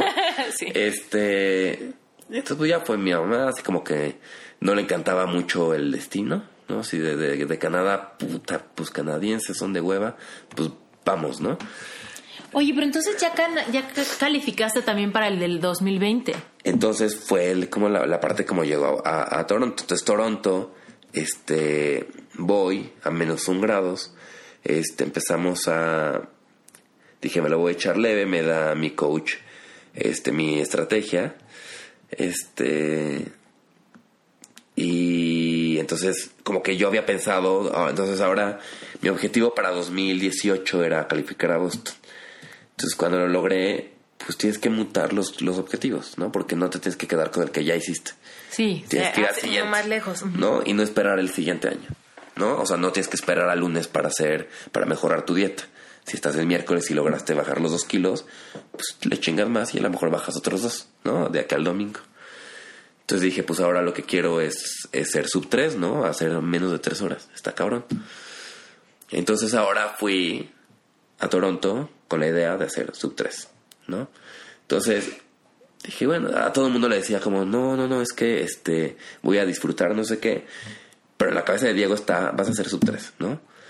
Este, pues ya empecé a correr, no le hice caso a la coach, este, empecé a correr hecho la chingada. Eh, un minuto abajo de lo que me había dicho que corriera. Este, iba perfecto. La visualización, o sea, de, de las cosas es algo como muy cabrón. Porque yo visualizaba perfecto lo que estaba pasando mientras yo corría en el chat de mi equipo de, de corredores, ¿no? Entonces yo decía, pasé el 5, vi el tiempo que llevaba y dije, han de estar diciendo, no mames, este güey va hecho la chingada. En el 10 de, no, es que está cañón. Entonces yo iba visualizando como todo lo que iban diciendo ellos, ¿no? Obviamente sin ver, o sea, como pensaba, imaginaba lo que ellos decían. Y está cagado porque sí lo decían. O sea, después que lo, lo, lo, lo revisé el chat, ya que llegué, todo eso lo decían, ¿no? Y también dijeron cuando llegué al 28, el aire estaba en contra y de repente, este, ya no podía avanzar, ¿no? Y las piernas ya no me empezaron a dar. Y la barrera por primera vez apareció muy cañón. Este, visualicé y dije, decir, ya se quemó este güey por correr rápido los primeros 28. Y sí lo dijeron, ¿no? Entonces, este, también entró como en mi cabeza, o sea, que es como la pregunta que me hiciste de, qué haces cuando llega, o sea, cómo decides qué, qué hacer. Otra vez llegó el punto en de, ¿qué hago? O sea, ¿me salgo? No. Dije, güey, pretextos para decir, pues no logré hacerlo, pues va a haber 20 millones, ¿no? Sí. Y, y voy a La decir... uña, el calambre, la pierna, la Exacto, entonces. Ajá. dije, güey, voy a llegar y va a decir, no, y, y mi mamá me va a decir, ay, lo hiciste increíble, hijo, no hay pedo. Mis amigos me van a decir, qué chingón, muy bien. Los 20 primeros 28 los corriste muy bien. Pero yo, Diego, ¿qué me voy a decir? ¿No? O sea, ¿qué me voy a decir cuando vea que, que no llegué en lo que había pensado que lo iba a hacer y lo que estaba preparado para hacer? Entonces dije, no, o sea, no te pongas pretextos, dale, ¿no? Entonces a partir de el 28 empecé este, a luchar contra el reloj. Literalmente, o sea, era así de avanzaba un kilómetro, entonces decía, o sea, matemáticas mentales, así de todo lo que aprendí siendo gordo de matemáticas porque no puede ser deporte, lo apliqué al deporte en ese momento, ¿no? Entonces era de, ok, llevamos 20, este, 28 kilómetros y entonces estoy corriendo a 4.32 y sigo corriendo a 4.32, entonces este tengo que hacer. Entonces de repente, siguiente kilómetro bajaba, puta, ya me pasé de las tres horas, entonces ahora métele más. Entonces le metía, ok, ya voy bien. Entonces, y así, hasta que llegué a la meta y llegué llorando. Este, con dos horas con 59 minutos. ¿No? Entonces llegué y dije, puta, lo hice. El problema es que nunca entra en calor. O sea, desde el momento uno, o sea, iba con shorts, playeras sin mangas. Este. Pensaba que en algún punto iba a entrar en calor y que iba a empezar a sudar. Tomé pastillas de sal para no deshidratarme, como el maratón anterior. Las pastillas de sal ni las necesitaba porque no sudé un carajo. Este. y pues bueno, o sea, fue así. Este. A la par de esto, o sea, en la chamba creo que estos meses han sido los mejores meses.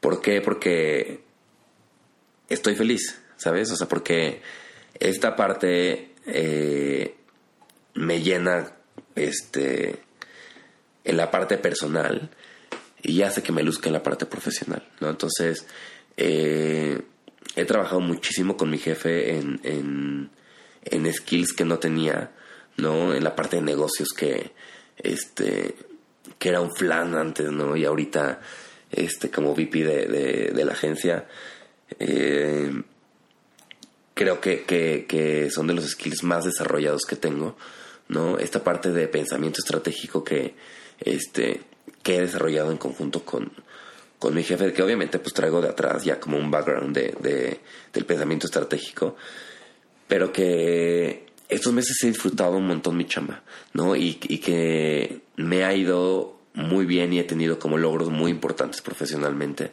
Este. Y entonces ahí es cuando ves que se, se.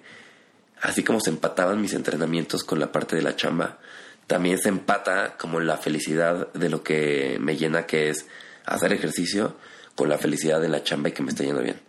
¿No? Entonces, todo puede convivir perfectamente. ¿No? Obviamente, pues ahorita un tema de pareja, pues no hay como tal, pero tampoco es que se requiera, ¿sabes? O sea,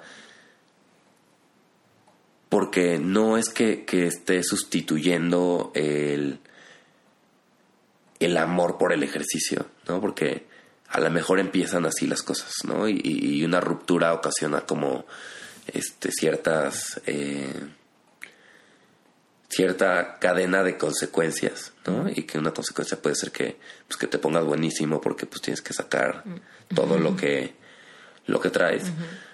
Pero ahorita no, o sea, no es que, que, lo esté todo soltando ahí, es que pues las dos cosas que, que hago me, me llenan y, y, y, y en este momento cuando aparezca como esa persona especial, ya voy a saber que no, qué es lo que no quiero, ¿no? Que ya lo, lo viví y qué es lo que sí quiero. Que ojo, que no, no quiere decir que lo que tuve este, estuvo mal, ¿no? O sea, lo que tuve, lo tuve por algo y que es lo que me llevó hasta este punto, ¿no? Entonces, este, y que es siempre gratificante voltear para atrás y decir, sí, aprendí y sí, lo volvería a hacer.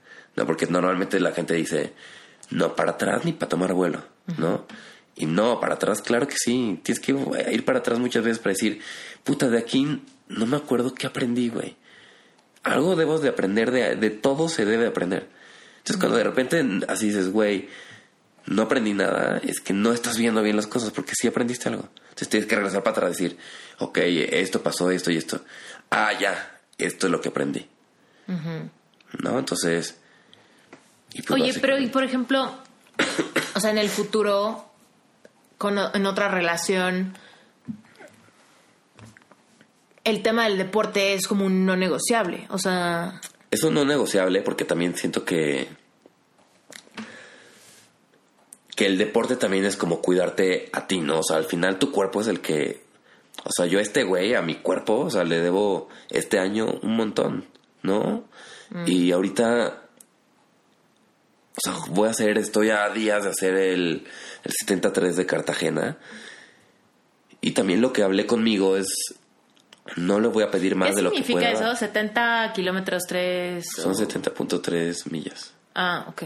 Yo. ¿Qué significa no, eso? Son 70.3 kilómetros. Bueno, eso cortarlo porque no sé qué chingos es.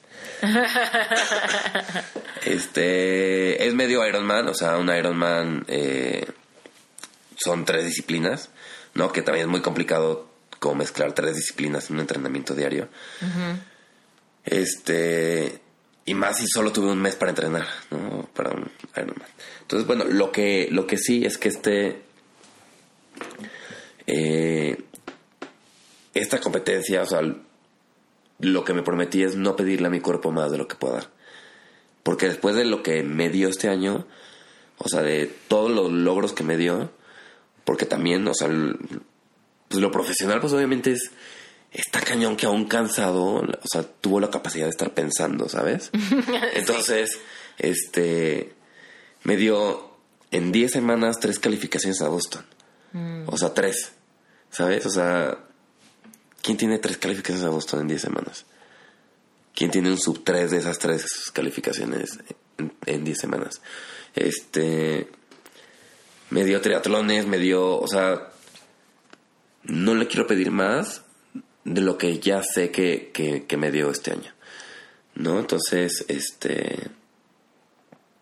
No, sé cuál era la pregunta.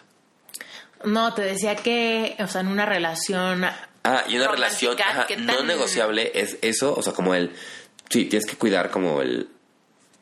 El tú sentirte bien, ¿no? O sea, Y el no dejar tus prioridades atrás Exacto. por Y compensar algo, con algo otra que persona. entendí así muy cabrón es que, y no es con el deporte, o sea, salí con alguien hace tiempo este, que era como súper este, teatro todos los días y este de ay no es que ya viste que van a sacar la obra de no sé qué es que este eh, vamos al ballet folclórico de Amal-". y yo así de decía güey así de qué pedo con tu pasión al, te- al teatro no y ya luego o sea ya dejamos de salir lo que sea ya somos amigos ahorita este pero algo que vi dije no mames está bien chingón porque toda la gente debe tener una pasión por algo Mm, sí. cuando no tienes una pasión, está pinche, porque es como, pues vives el día a día como, pues con lo que va saliendo. Y pues, si estás en la peda, pues estás en la peda. Y te la estás pasando bien y, cantas y te emborrachas el día siguiente crudo. Y pues sales aquí, sales allá, trabajas, este medio viajas, pero qué pedo con tus pasiones, o sea, tienes que tener algo que te apasione en la vida. Lo que sea, o sea, si, si te gusta este jugar eh, waterpolo, o sea, lo que sea, ¿sabes? Ajá, coleccionar postales, güey, o sea, no importa, no importa lo que sea y que tengas una plática así de este hablando de, de postales, así de 10 horas diciéndole, güey, es que este tipo de postal es de, de papel craft, ¿no? Y lo que tiene es papel craft. Pues arriba tiene pintura de óleo. Entonces, y que a lo mejor te dices, puta, qué hueva de cabrón que se está hablando el papel craft, ¿no? Este, pero pues qué chingón que alguien tenga una pasión por algo, ¿Qué ¿no? tan necesario es que tu pareja entienda o comparta tu pasión? Súper complicado cuando no tienen una pasión. ¿Qué es lo que me pasaba? Ah, como para comparar, así como, Ajá. mira, a mí me gusta esto, a ti te gusta aquello. Exacto, es, es lo que te digo del teatro, es así de, what the fuck, este, así, lo que sea, ¿no? Pero decías, güey, es pero como su maratón. Ajá, entonces, así, lo escuchaba hablar y decía, güey, o sea, qué sexy, ¿sabes? O sea, ¿por qué? Porque es como... Esto es un me estás 73. hablando, exacto, esto es un 73, o sea, hablándome de la escenografía de Vaselina, que es pésima. Cuando yo, como no soy apasionado al teatro, No la vi, la vi y dije, está bien chingona. Entonces de repente empieza a hablar de lo mala que es la escenografía de Vaselina que vimos juntos. Y digo, madre, o sea, lo que tú viste es totalmente distinto a lo que veía yo. Porque tú sabes perfectamente cómo funciona una escenografía, ¿sabes? Entonces, y eso es sexy. O sea, creo que el, el, el, el principal factor sexy de una persona es el tema intelectual y de la... eh, del, del- del que, que, que, que, te habla que, y que hay una admiración, ¿no? O sea, el tema de admiración es como el primer sex appeal así más cabrón que puede haber de sobre cualquier cosa, sobre el varo, sobre este lo bueno que estés por hacer deporte, o sea, lo que sea, ¿no? O sea, y, y y eso es lo que sí no es negociable. Andar con alguien sin pasiones, no, si eres un gamer, es un gamer, pero que, güey, métete entonces este, a todos los pinches torneos de gamers, ¿sabes? Y que digas, no, güey, es que soy súper chingón en FIFA, güey, entonces me la pelan todos y voy a concursar en el torneo de FIFA mundial, ¿no? Entonces, eso, eso, eso creo que es, es lo no negociable. O sea, porque necesito ver a alguien. ¿Y qué le dirías a alguien que dijera, es que mi pasión es muy cara? No Pues me entonces- alcanza mi pasión. No me alcanza para mi pasión. siempre va a haber formas. Va a haber formas de que consigas un patrocinador, ¿no? Siempre haber formas de que le chingues más y que tengas dos, dos chambas, ¿no? O sea, si eres, si hay mamás solteras que tienen dos, tres chambas para mantener la familia, o sea, ¿por qué tú si tienes una pasión, que tu pasión es también como parte de ti, no vas a tener dos, tres chambas para mantenerla? ¿Sabes? Entonces, siempre hay formas, que es lo mismo que el tiempo, solo tienes que buscarla. Oye, y otra cosa que la gente pregunta mucho es, antes tenía muchas cosas que me gustaban Llevo mucho tiempo de haberme descuidado, ya sea por un trabajo o por problemas económicos o lo que sea, pero estoy tan desconectado de lo que me apasionaba, eh, no sé, cuando era puberto o así, que ahorita que tengo 40 años, puta, ni me acuerdo que me gusta, siento que nada me gusta, siento que nada me llama. Es que y ahí- quisiera tener esa pasión, pero puta, no sé cuál es ni dónde, cómo encontrarla. Es que de ahí justo es esa parte de, de regresar para atrás, ¿no? Y tienes que regresar para atrás y decir, güey, a ver, cuando era chavito, ¿qué me gustaba? O sea, a mí, Diego, me gustaban varias cosas. A mí me gustaba cocinar porque era gordo. Me gustaba este, comer porque pues era gordo, ¿no? Me gustaba este cantar, ¿no? O sea, me gustaba un chingo cantar.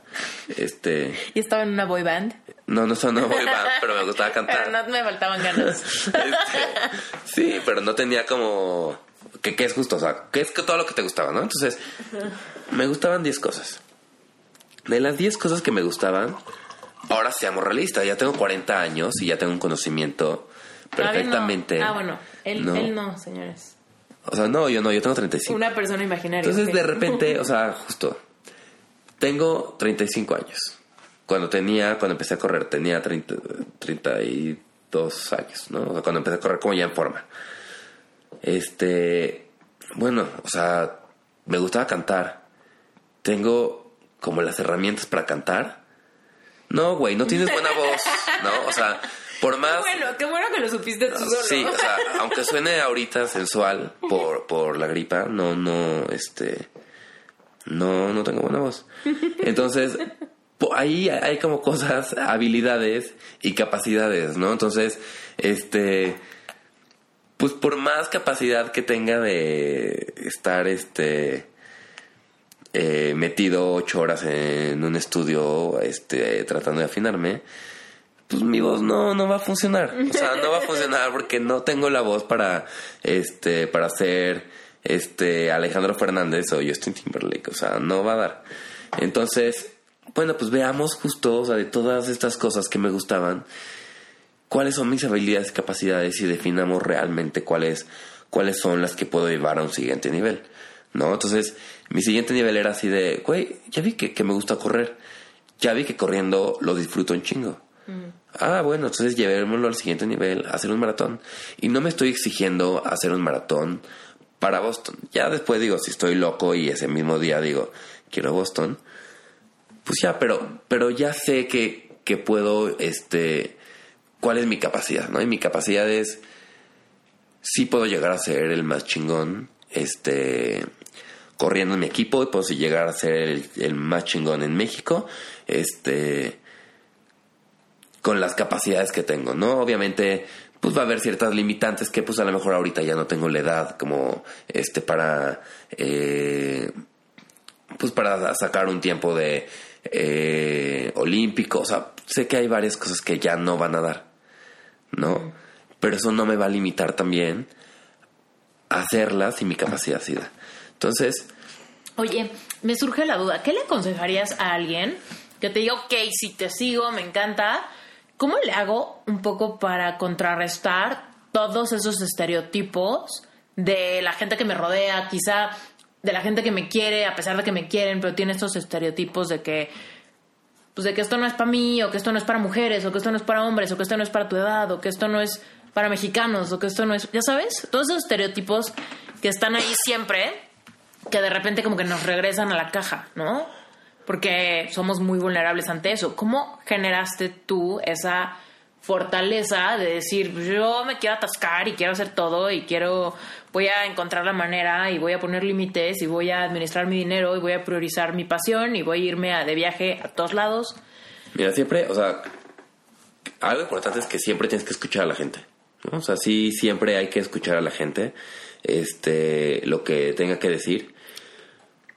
Pero la mayor parte de las veces que te frenan en lograr tus sueños o tus objetivos es bullshit, ¿no? Es, eh, es decir, güey, este, yo opino que no hagas, eh, que te estás atascando y que, y que no te fuerces, ¿no? O Sí, sea, ya es mucho, Diego. es ya. demasiado, ¿no? O sea, este, no sé, pasó en Chicago que me decían, güey, estás jodido de las piernas, o sea, no hagas el maratón, llévate la leve.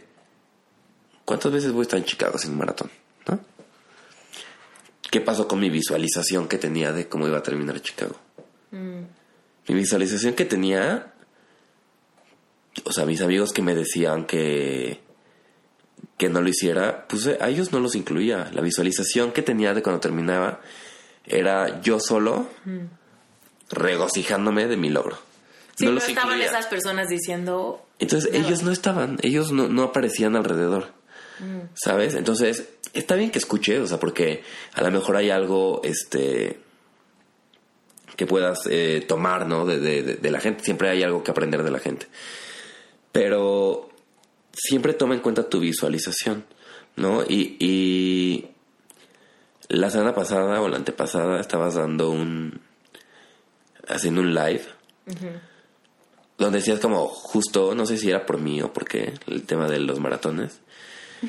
Y entonces decías como, es que la gente te va a decir, Siempre que me escuchan hacer ejemplo de maratones, y el único maratonista que conozco es Diego.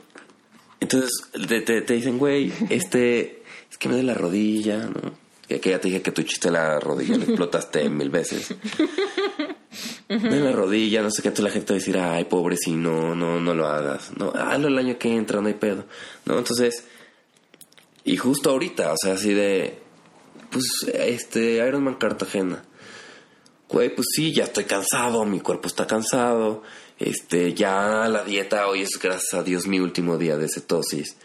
Este, mañana empiezo con carga de carbs, lo cual me tiene emocionadísimo, emocionadísimo. Quiero que sean las 12 una para este comerme un bolillo. este, pero eh, estoy cansado también como de pues el trabajo también está muy pesado todo está todo se juntó no entonces todo aquí hoy otra vez está solapado. Pero al mismo tiempo es decir no voy a cerrar el año en la chamba de poca madre como lo tenía visualizado desde inicio de año.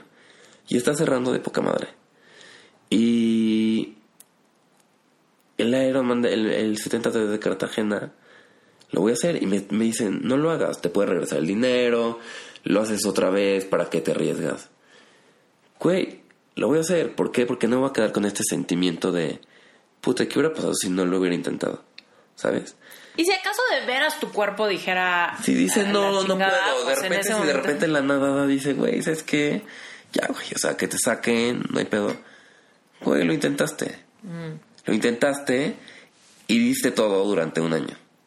¿Cómo diferencias la voz de tu intuición cuando de veras hay algo que quizá no te conviene o que quizá sí ya fue mucho o que quizás sí le estás exigiendo a tu cuerpo más de lo que puede dar? ¿Cómo diferencias esa intuición positiva de el autosabotaje que viene como del miedo? Es que creo que también esa inteligencia emocional está en diferenciar eso. O sea, ¿por qué? Porque todo el tiempo hay autosabotaje.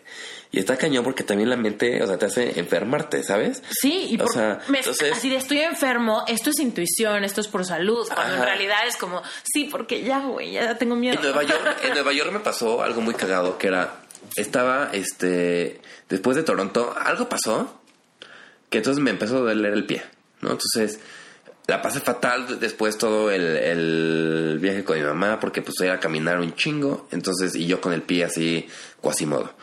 Entonces de repente llego, le, digo al, masajista, güey, necesito verte, así llego a las 3 de la tarde aeropuerto, a las 7 en mi casa. Va a mi casa el masajista, me hace masaje, yo lloraba, gritaba, no sé qué. Su hijo afuera, así espantadísimo de qué pedo que le está haciendo mi papá a este güey.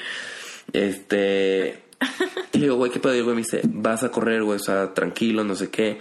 Me mandan con un este fisio, me dan toques, este. Ya digo, o sea, no había entrenado nada, y digo, bueno, ok, así de me voy y voy a tratar de terminarlo. Y entonces de repente empiezan a llegar todos los newsletters del maratón de Nueva York, el cual no tenía muchas expectativas. Y entonces me empiezo como a emocionar y yo, ay, güey, ¿y qué pasa si corro a mi ritmo, no? Porque pues eso, no- eso lo iba a hacer casi gateando. Y este, entonces ya pronto mi coach me dice, güey, hazte los estudios de no sé qué. Entonces ya me los hago. Este, Llego a Nueva York. El día que llego vamos eh, con dos de mis mejores amigos al, a la expo. Al VIP que me consiguió la agencia, la madre. Me empiezo a leer el pinche pie. Puta. Yo estaba frustradísimo. Dije, güey, ya valió madre, no sé qué. Le hablo a mi doctora. Mi doctora me dice, acabo de ver tus estudios. No corras el maratón. Pues te puedes lesionar, la madre. Este mi entrenadora me dice, si lo corres, necesito que lo corras a 4.30, no sé qué tal. Entonces todo el mundo diciéndome cosas. Este, entonces empieza el autosabotaje. Entonces le digo, a mi mejor amigo le digo, güey, ¿traes tenis? Sí, güey, ¿por qué? Mañana igual ibas a correr. Le dije, güey, pues pinche maratón carísimo, pues no se va a desperdiciar, pues que alguien lo corra, ¿no? Este... Frustrado, le dije, güey, déjenme en el Airbnb este, bueno, pasamos antes a la farmacia. Pues obviamente Estados Unidos, pues todo con prescripción. Entonces pues no me vendía nada más que paracetamol. Y yo así de, güey, manga, así soy un mexicano, desayuno paracetamol, no me hace nada, güey. Este, entonces pues ya me compré como ahí pomadas y la madre. Y este, y le hablo a un amigo del equipo y le digo, güey, ¿traes algo? Este, iba a decir drogas, pero se puede prestar a mal. si traes algo. Me dice, güey, sí traigo que torolaco, no sé qué. Y yo, ok, nos vamos para cenar y tal. Bueno, sí, ya pedí mi Uber, nos fuimos. ya soy un máster inyectándome, me inyecto. Día siguiente digo, gallo, si, me, si te despierto en la mañana es que vas a correr. ¿No? Este, me paro y digo, güey, me está doliendo. Entonces ahí capté y dije, güey, esto es autosabotaje 100%. O sea, esto estoy seguro que ya no me está doliendo. Y entonces estoy pensando que me está doliendo porque... Estás esperando verlo. Ajá, entonces dije, no. O sea, vale madres, lo voy a hacer. ¿Sabes? Agarré, tomé mi Uber, me dijo, yo voy, y yo, no, tú no vas. Me fui. No, ya no. Entonces dije, no voy a ver, o sea, lo que me dijo mi doctora, mi entrenadora de los tiempos, no lo hagas. Dije, tengo todas las ganas de hacerlo. Y estoy escuchando a mi cuerpo que me está diciendo, puedes, güey, o sea, puedes. Y cuando ya no pueda, me va a decir, ya no. ¿Sabes? Pero no me estoy autosaboteando. ¿Por qué? Porque mm. yo solito me estoy diciendo, sí, güey. Y ha sido la mejor experiencia en maratones de mi vida en Nueva York. ¿No? Hice, califiqué otra vez con 3-4, ¿no? Digo, pues ya no sirve porque pues ya había calificado con Toronto para 2020. Pero otra vez, ¿no? Este. Digo, me empezó a doler el pie en el 36, una cosa así. Terminé, me inyecté y ya me dejó de doler y asunto arreglado. O sea, ya no me duele el pie ahorita, ¿sabes? Este. Y ese, y ese tema es como es muy delgadita como esa línea de, de el autosabotaje a realmente tu cuerpo o, o, tus capacidades te están limitando. Luego nosotros mismos agrandamos todo. O sea, si tú no hubieras corrido ese maratón, hubieras dicho, ok, ya, prevención, bla, bla, bla, gallo ve, corre hubieras regresado a México, todo el mundo te hubiera preguntado ¿por qué? Y tú hubieras dicho, pues porque mi pie me duele. Entonces te seguiría doliendo. y todos, ah, tiene sentido, claro. Entonces tú hubieras dicho, sí, no manches. Entonces yo cojeando, entonces hubiera cojeado como casi modo dos meses, aunque ya no me estuviera doliendo, pero mi mente dije que sí. Y entonces de repente se me hace un callo en la rodilla, porque camino raro, entonces de repente paso siguiente ya, no puedo correr nunca más. Ya lo estoy resintiendo, me duele y la, verdad es que, exacto, el día me duele la rodilla, como te chiste, y toda la vida me va a doler la rodilla. Pero el tema aquí es que si no lo hubiera hecho, hubiera sido yo creo que mm. de mis arrepentimientos más cabrones de toda mi vida. O sea, ¿por qué? Porque los que lo hicieron conmigo, o sea, hay una persona en mi equipo así, este que no creo que me oiga, entonces da igual. Este, Jorge. este. You know who you are, entonces, Jorge eh, se lesionó hace tiempo, o sea, Jorge es más grande que yo. Se lesionó hace tiempo y se lo operaron y tal. Y cuando yo entré, mi primer día de pista en el Comité Olímpico, me tocó correr con Jorge. Y Jorge iba delante de mí y corría rapidísimo. Y yo decía, no mames, este güey corre bien rápido. Y de repente el güey se lesionó otra vez porque se le dobló el pie, no sé qué. Y entonces empezó a correr lento. Entonces ya como que corría con miedo. Entonces decía, me duele, es que me duele. Y antes de irnos al maratón me decía, es que yo creo que este no lo voy a hacer, es que no estoy bien, no sé qué. Me dice, es que yo creo que el pedo son los tenis. Y yo, no, Jorge, o sea, el pedo no son los tenis, el pedo eres tú, güey. Le dije, el pedo es que tú no te convences, güey, de que puedes, güey. Tú no te convences de que Jorge que conocí, cabrón, hace un año, es el güey que iba delante de mí y que me costó un chingo seguirle el paso, güey, y que terminé con el pulmón en la mano. ¿No? Y que ahorita todo lo haces con miedo, güey. Porque no te la crees. Y porque, güey, puedes calificar, güey, o sea, sin pedos. Obviamente el güey lo que no contaba es que Nueva York es de los maratones más complicados para calificar. Pero... eh, o sea, el güey terminó y me dijo, güey, después de mis hijos, ha sido la mejor experiencia que he vivido así por mucho, ¿no? El maratón de Nueva York. Entonces, o sea, cuando te dice eso y luego piensas de, puta, si no lo hubiera hecho, ¿qué hubiera pasado?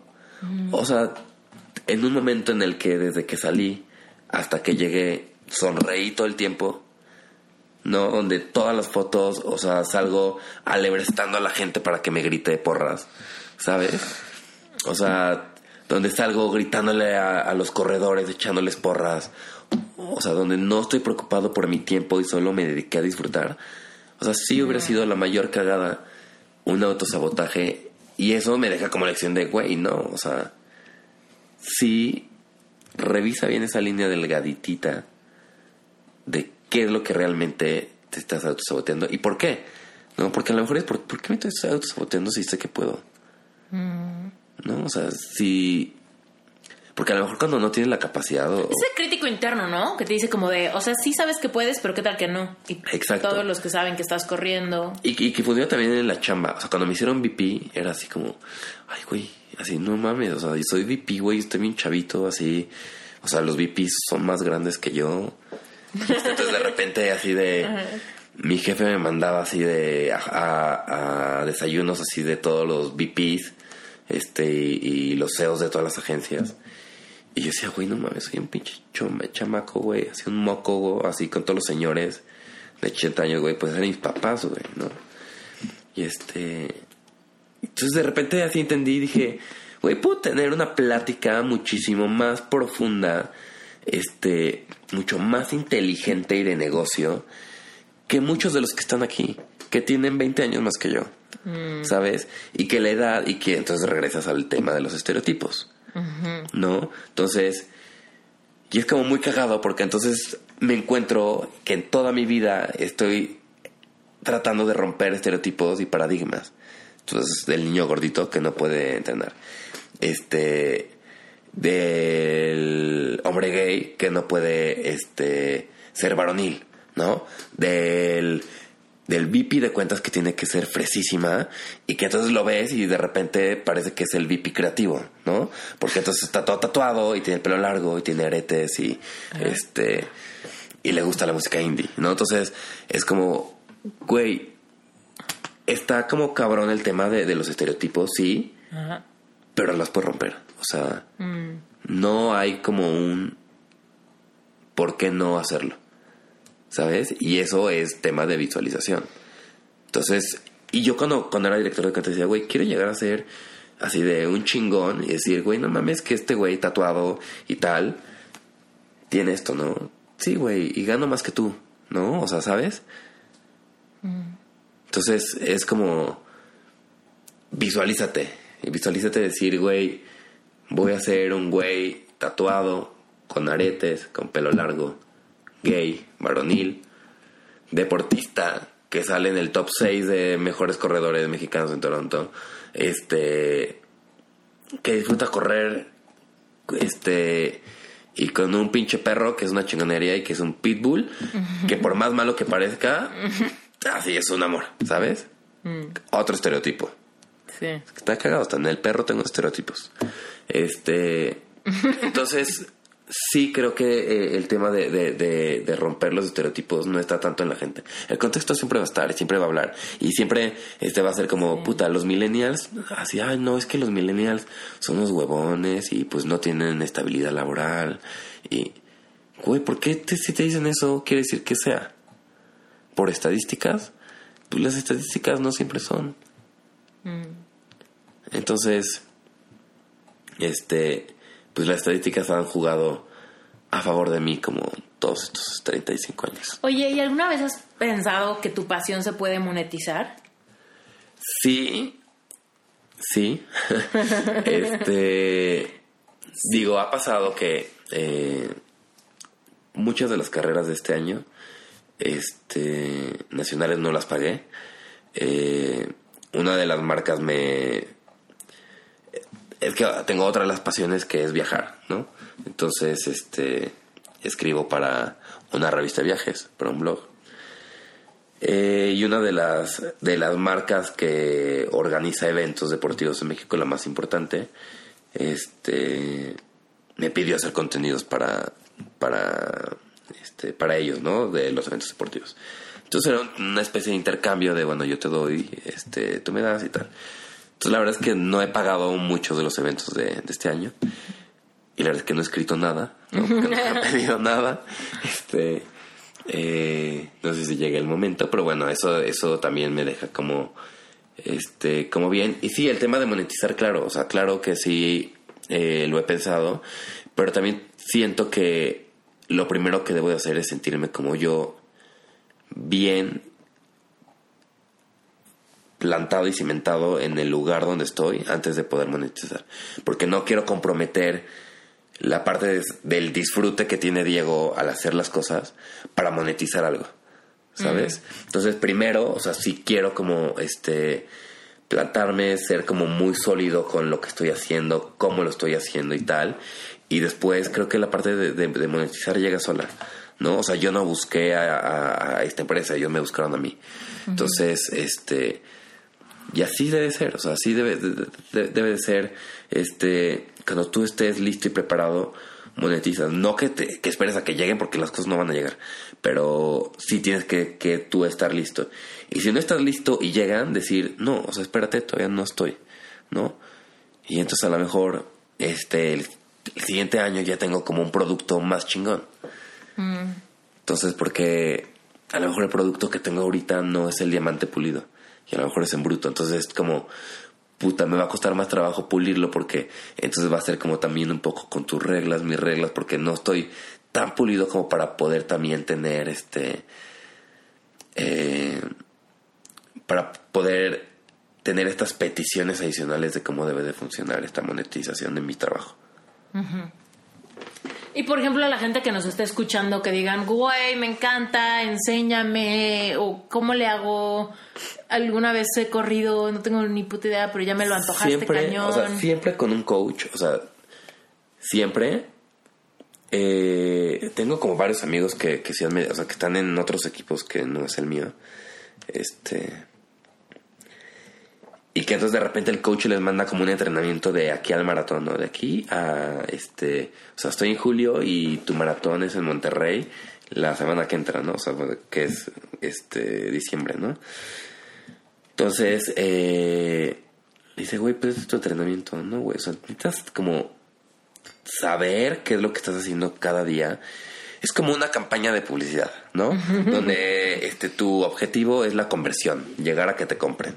Entonces, si tú no estás cambiando tus eh, tus banners y, cambiando tus gráficas y, tus comunicaciones, pues no vas a saber cuál es la que funciona y cuál no. Entonces, justo debes de tener como este este apoyo que te va diciendo, ah, es que mira, no, no estás corriendo aquí bien, a lo mejor la postura no es la correcta.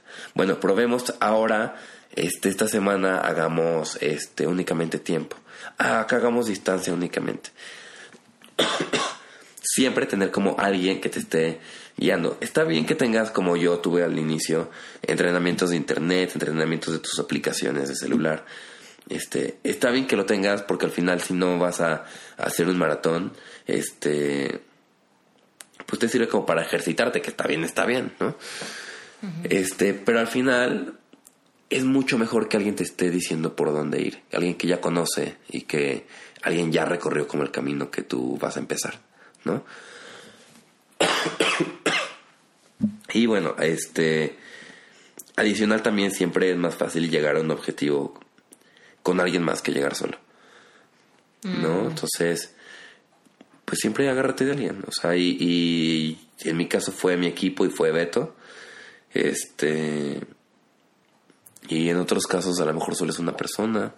Y en otros casos a lo mejor solo es tu coach. Pero siempre de llegar acompañado es mucho más sencillo. ¿No? Entonces, este, esa parte, obviamente, el tema de nutrición es fundamental, ¿no? Porque no solo este, depende de, entrenar, depende también de lo que traes encima. O sea, no es lo mismo correr con, con un garrafón cargando que correr este con un, eh, una botella de 750 mililitros, ¿no? Entonces, este, la alimentación es como básica, este, que te vayan diciendo qué es lo que te da energía, qué no te da energía, este, es un tema de, de, de, de, equipo, ¿no? Donde viene un nutriólogo, donde viene un coach, donde vienen compañeros que te ayudan, que te, este, que te impulsan, este, y la cosa, o sea, lo más importante de todo esto es la convicción, que diario te va a dar hueva, sí, te va a dar hueva, pero levántate. Hay un güey que dice así de levántate y hazlo con hueva, ¿no? Pero hazlo. Entonces, y es eso, o sea, levántate hazlo con hueva y puta, si ya a la hora, este, te tocaba hora y media, a la hora di, güey, hueta, me queda media hora, güey. O sea, pues ya media hora ya no me voy a sentir culpable el resto del día diciendo, puta, me faltó media hora, ¿sabes? Entonces, hazlo, o sea, todos los días te va a dar, hasta va a llegar un punto en que vas a decir, güey, ya lo disfruto. Y ya, ya disfruto despertarme a las 5, mi cuerpo ya se acostumbró. Este, a mí algo que me pasa ahorita es que si ya no entreno en la mañana, puta, todo el día me falta energía. O sea, lo que me, me pasaba lo contrario al inicio. Al inicio era de, me despertaba a las 5 y era de, puta, todo el día una hueva y me dormía a las 12 de, del día en el coche, así en lugar de ir a comer. Este, y ahorita no, ahorita es así de, necesito entrenar y, y hacer todo este tema de mis endorfinas para todo el día poder rendir.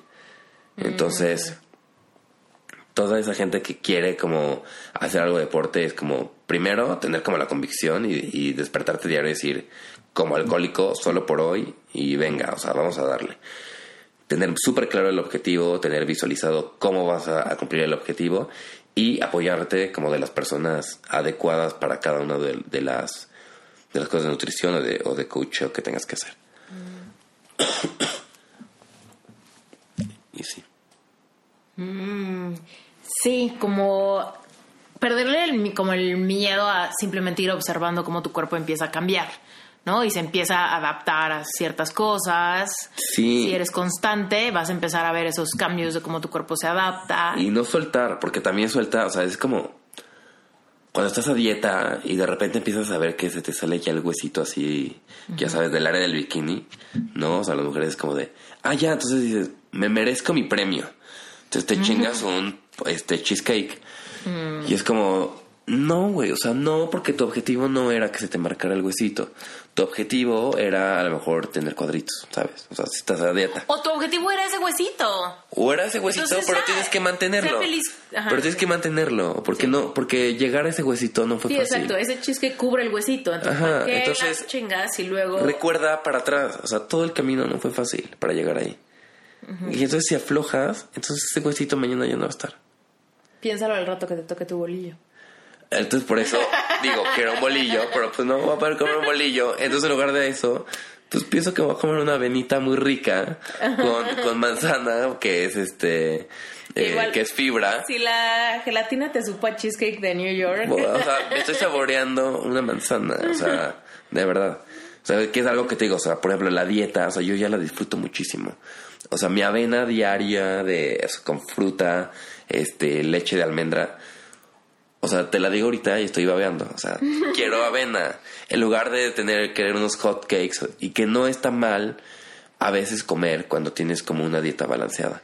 ¿No? Cuando las porciones son las correctas, cuando, cuando tu cuerpo lo pide, ¿no? Porque también la gente dice, es que si, si lo, este, si se te antoja unos hot cakes, es que tu cuerpo lo está pidiendo. No, es que eso es, quieres darte un atasque de así de carbohidratos por atascado, o sea, tu cuerpo no lo pide, tu cuerpo no te va a pedir la harina nunca, ¿sabes? Entonces, pues sí, si te va a pedir antes harina, a lo mejor por carbs. Te lo pide la mente. Exacto. La mente es la que... Ajá. El azúcar me la pide la mente desde el día uno que empecé con cetosis. Y no, mi cuerpo no la necesita. Oh, muy bien. Oye, ¿y dónde te sigue la gente? En Instagram, es cagado porque en Instagram, este, arroba Diegochas con Z. Arroba Diegochas. Diegochas. Este, no tengo fotos mías. Está bien padre, síganme, no hay nada de lo que hablamos en este episodio. Eh, eh, mis otras pasiones, como les dije, es la parte de, eh, de los viajes. Este, tengo un debraye muy cañón con los cielos. Este, porque pienso que es donde empieza y termina todo. Este, yéndote como un aspecto espiritual. Eh, entonces, o sea, y cada cielo pues te dice cosas distintas, ¿no? El cielo aborregado te quiere decir que hace un chingo de frío.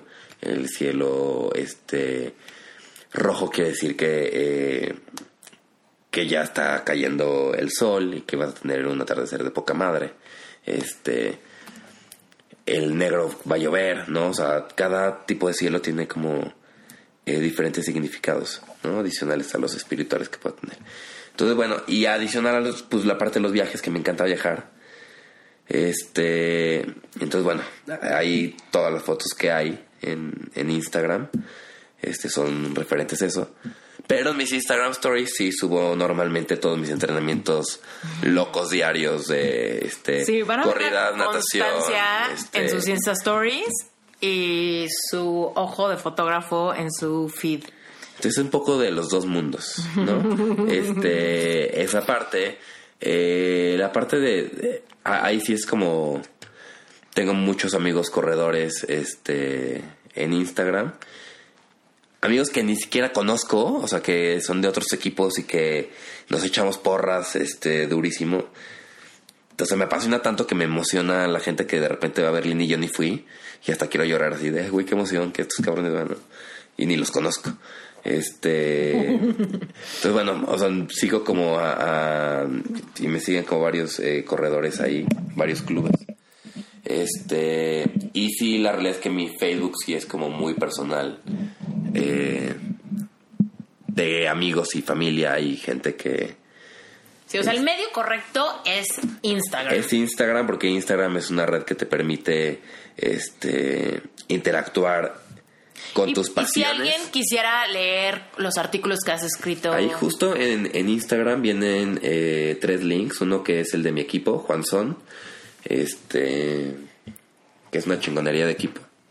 Una familia. Saludos. Saludos, Juanzones. este son eh, una familia hermosa que tiene este abuelos, papás, hijos, este, de todas las edades. Eh, tiene el link de Juan Song si quieren seguir este ahí a todos mis amigos corredores también. Este tiene el link de Travench Magazine, que es la, la revista donde escribo a veces, donde también descubrí que, que la catarsis también se puede hacer a través de, de letras y no solo de kilómetros. este, entonces, eso es algo.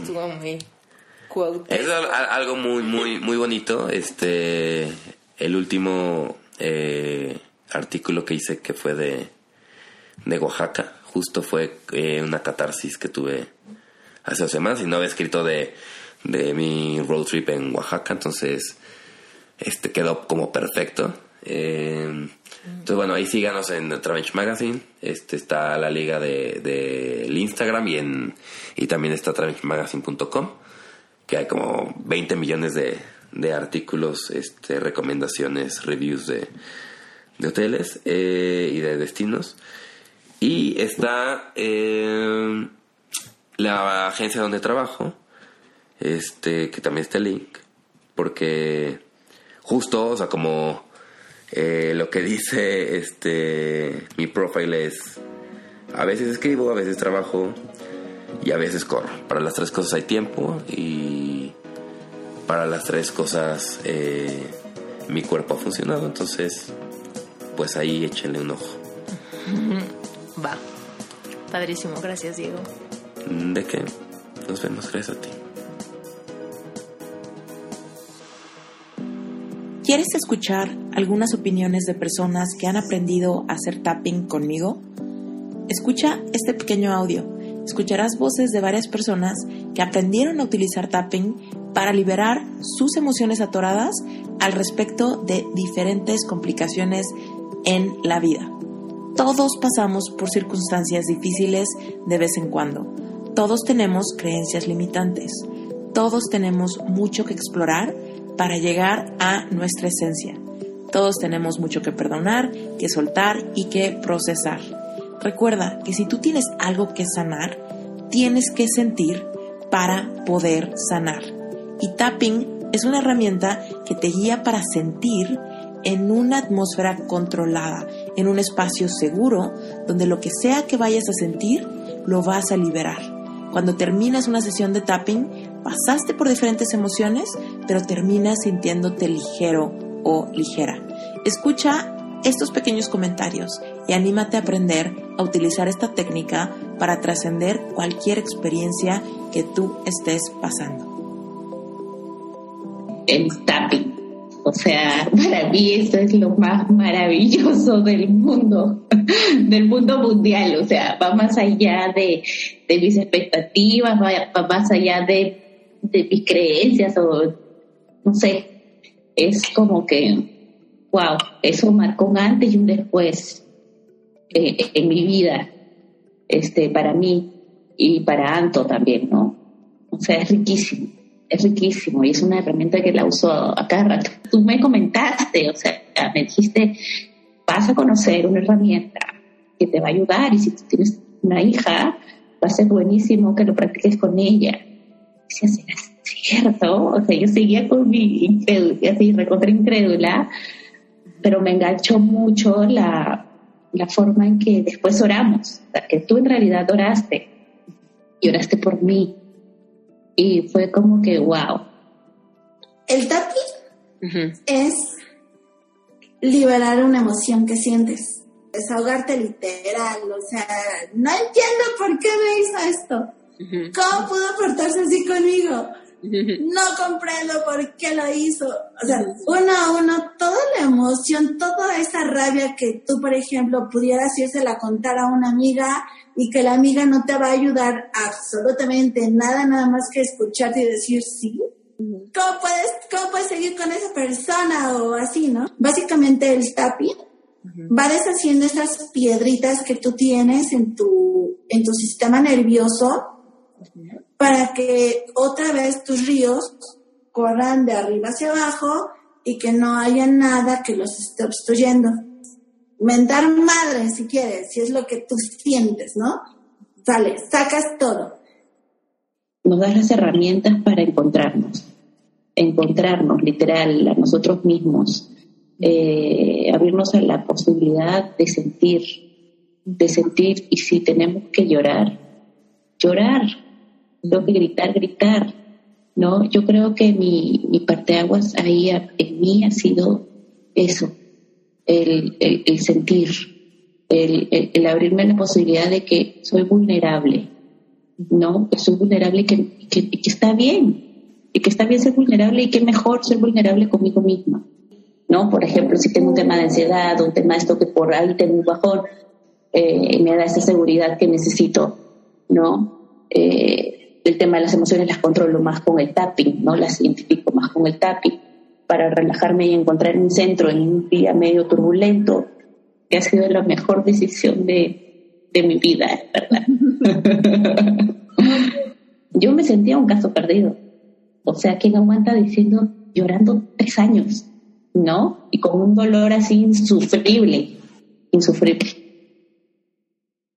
llegas un momento en el que, en el que dices, este, o sea, ya quiero sanar, me vale que, que si alguien me juzga o no me juzga. Bueno, en mi caso fue lo que menos, este, lo menos pensé. A veces por, por, por, porque eso ser hombres, entre comillas, y, de aguantarnos las cosas, como que sí fuimos mucho por dentro, y este en mi caso así era.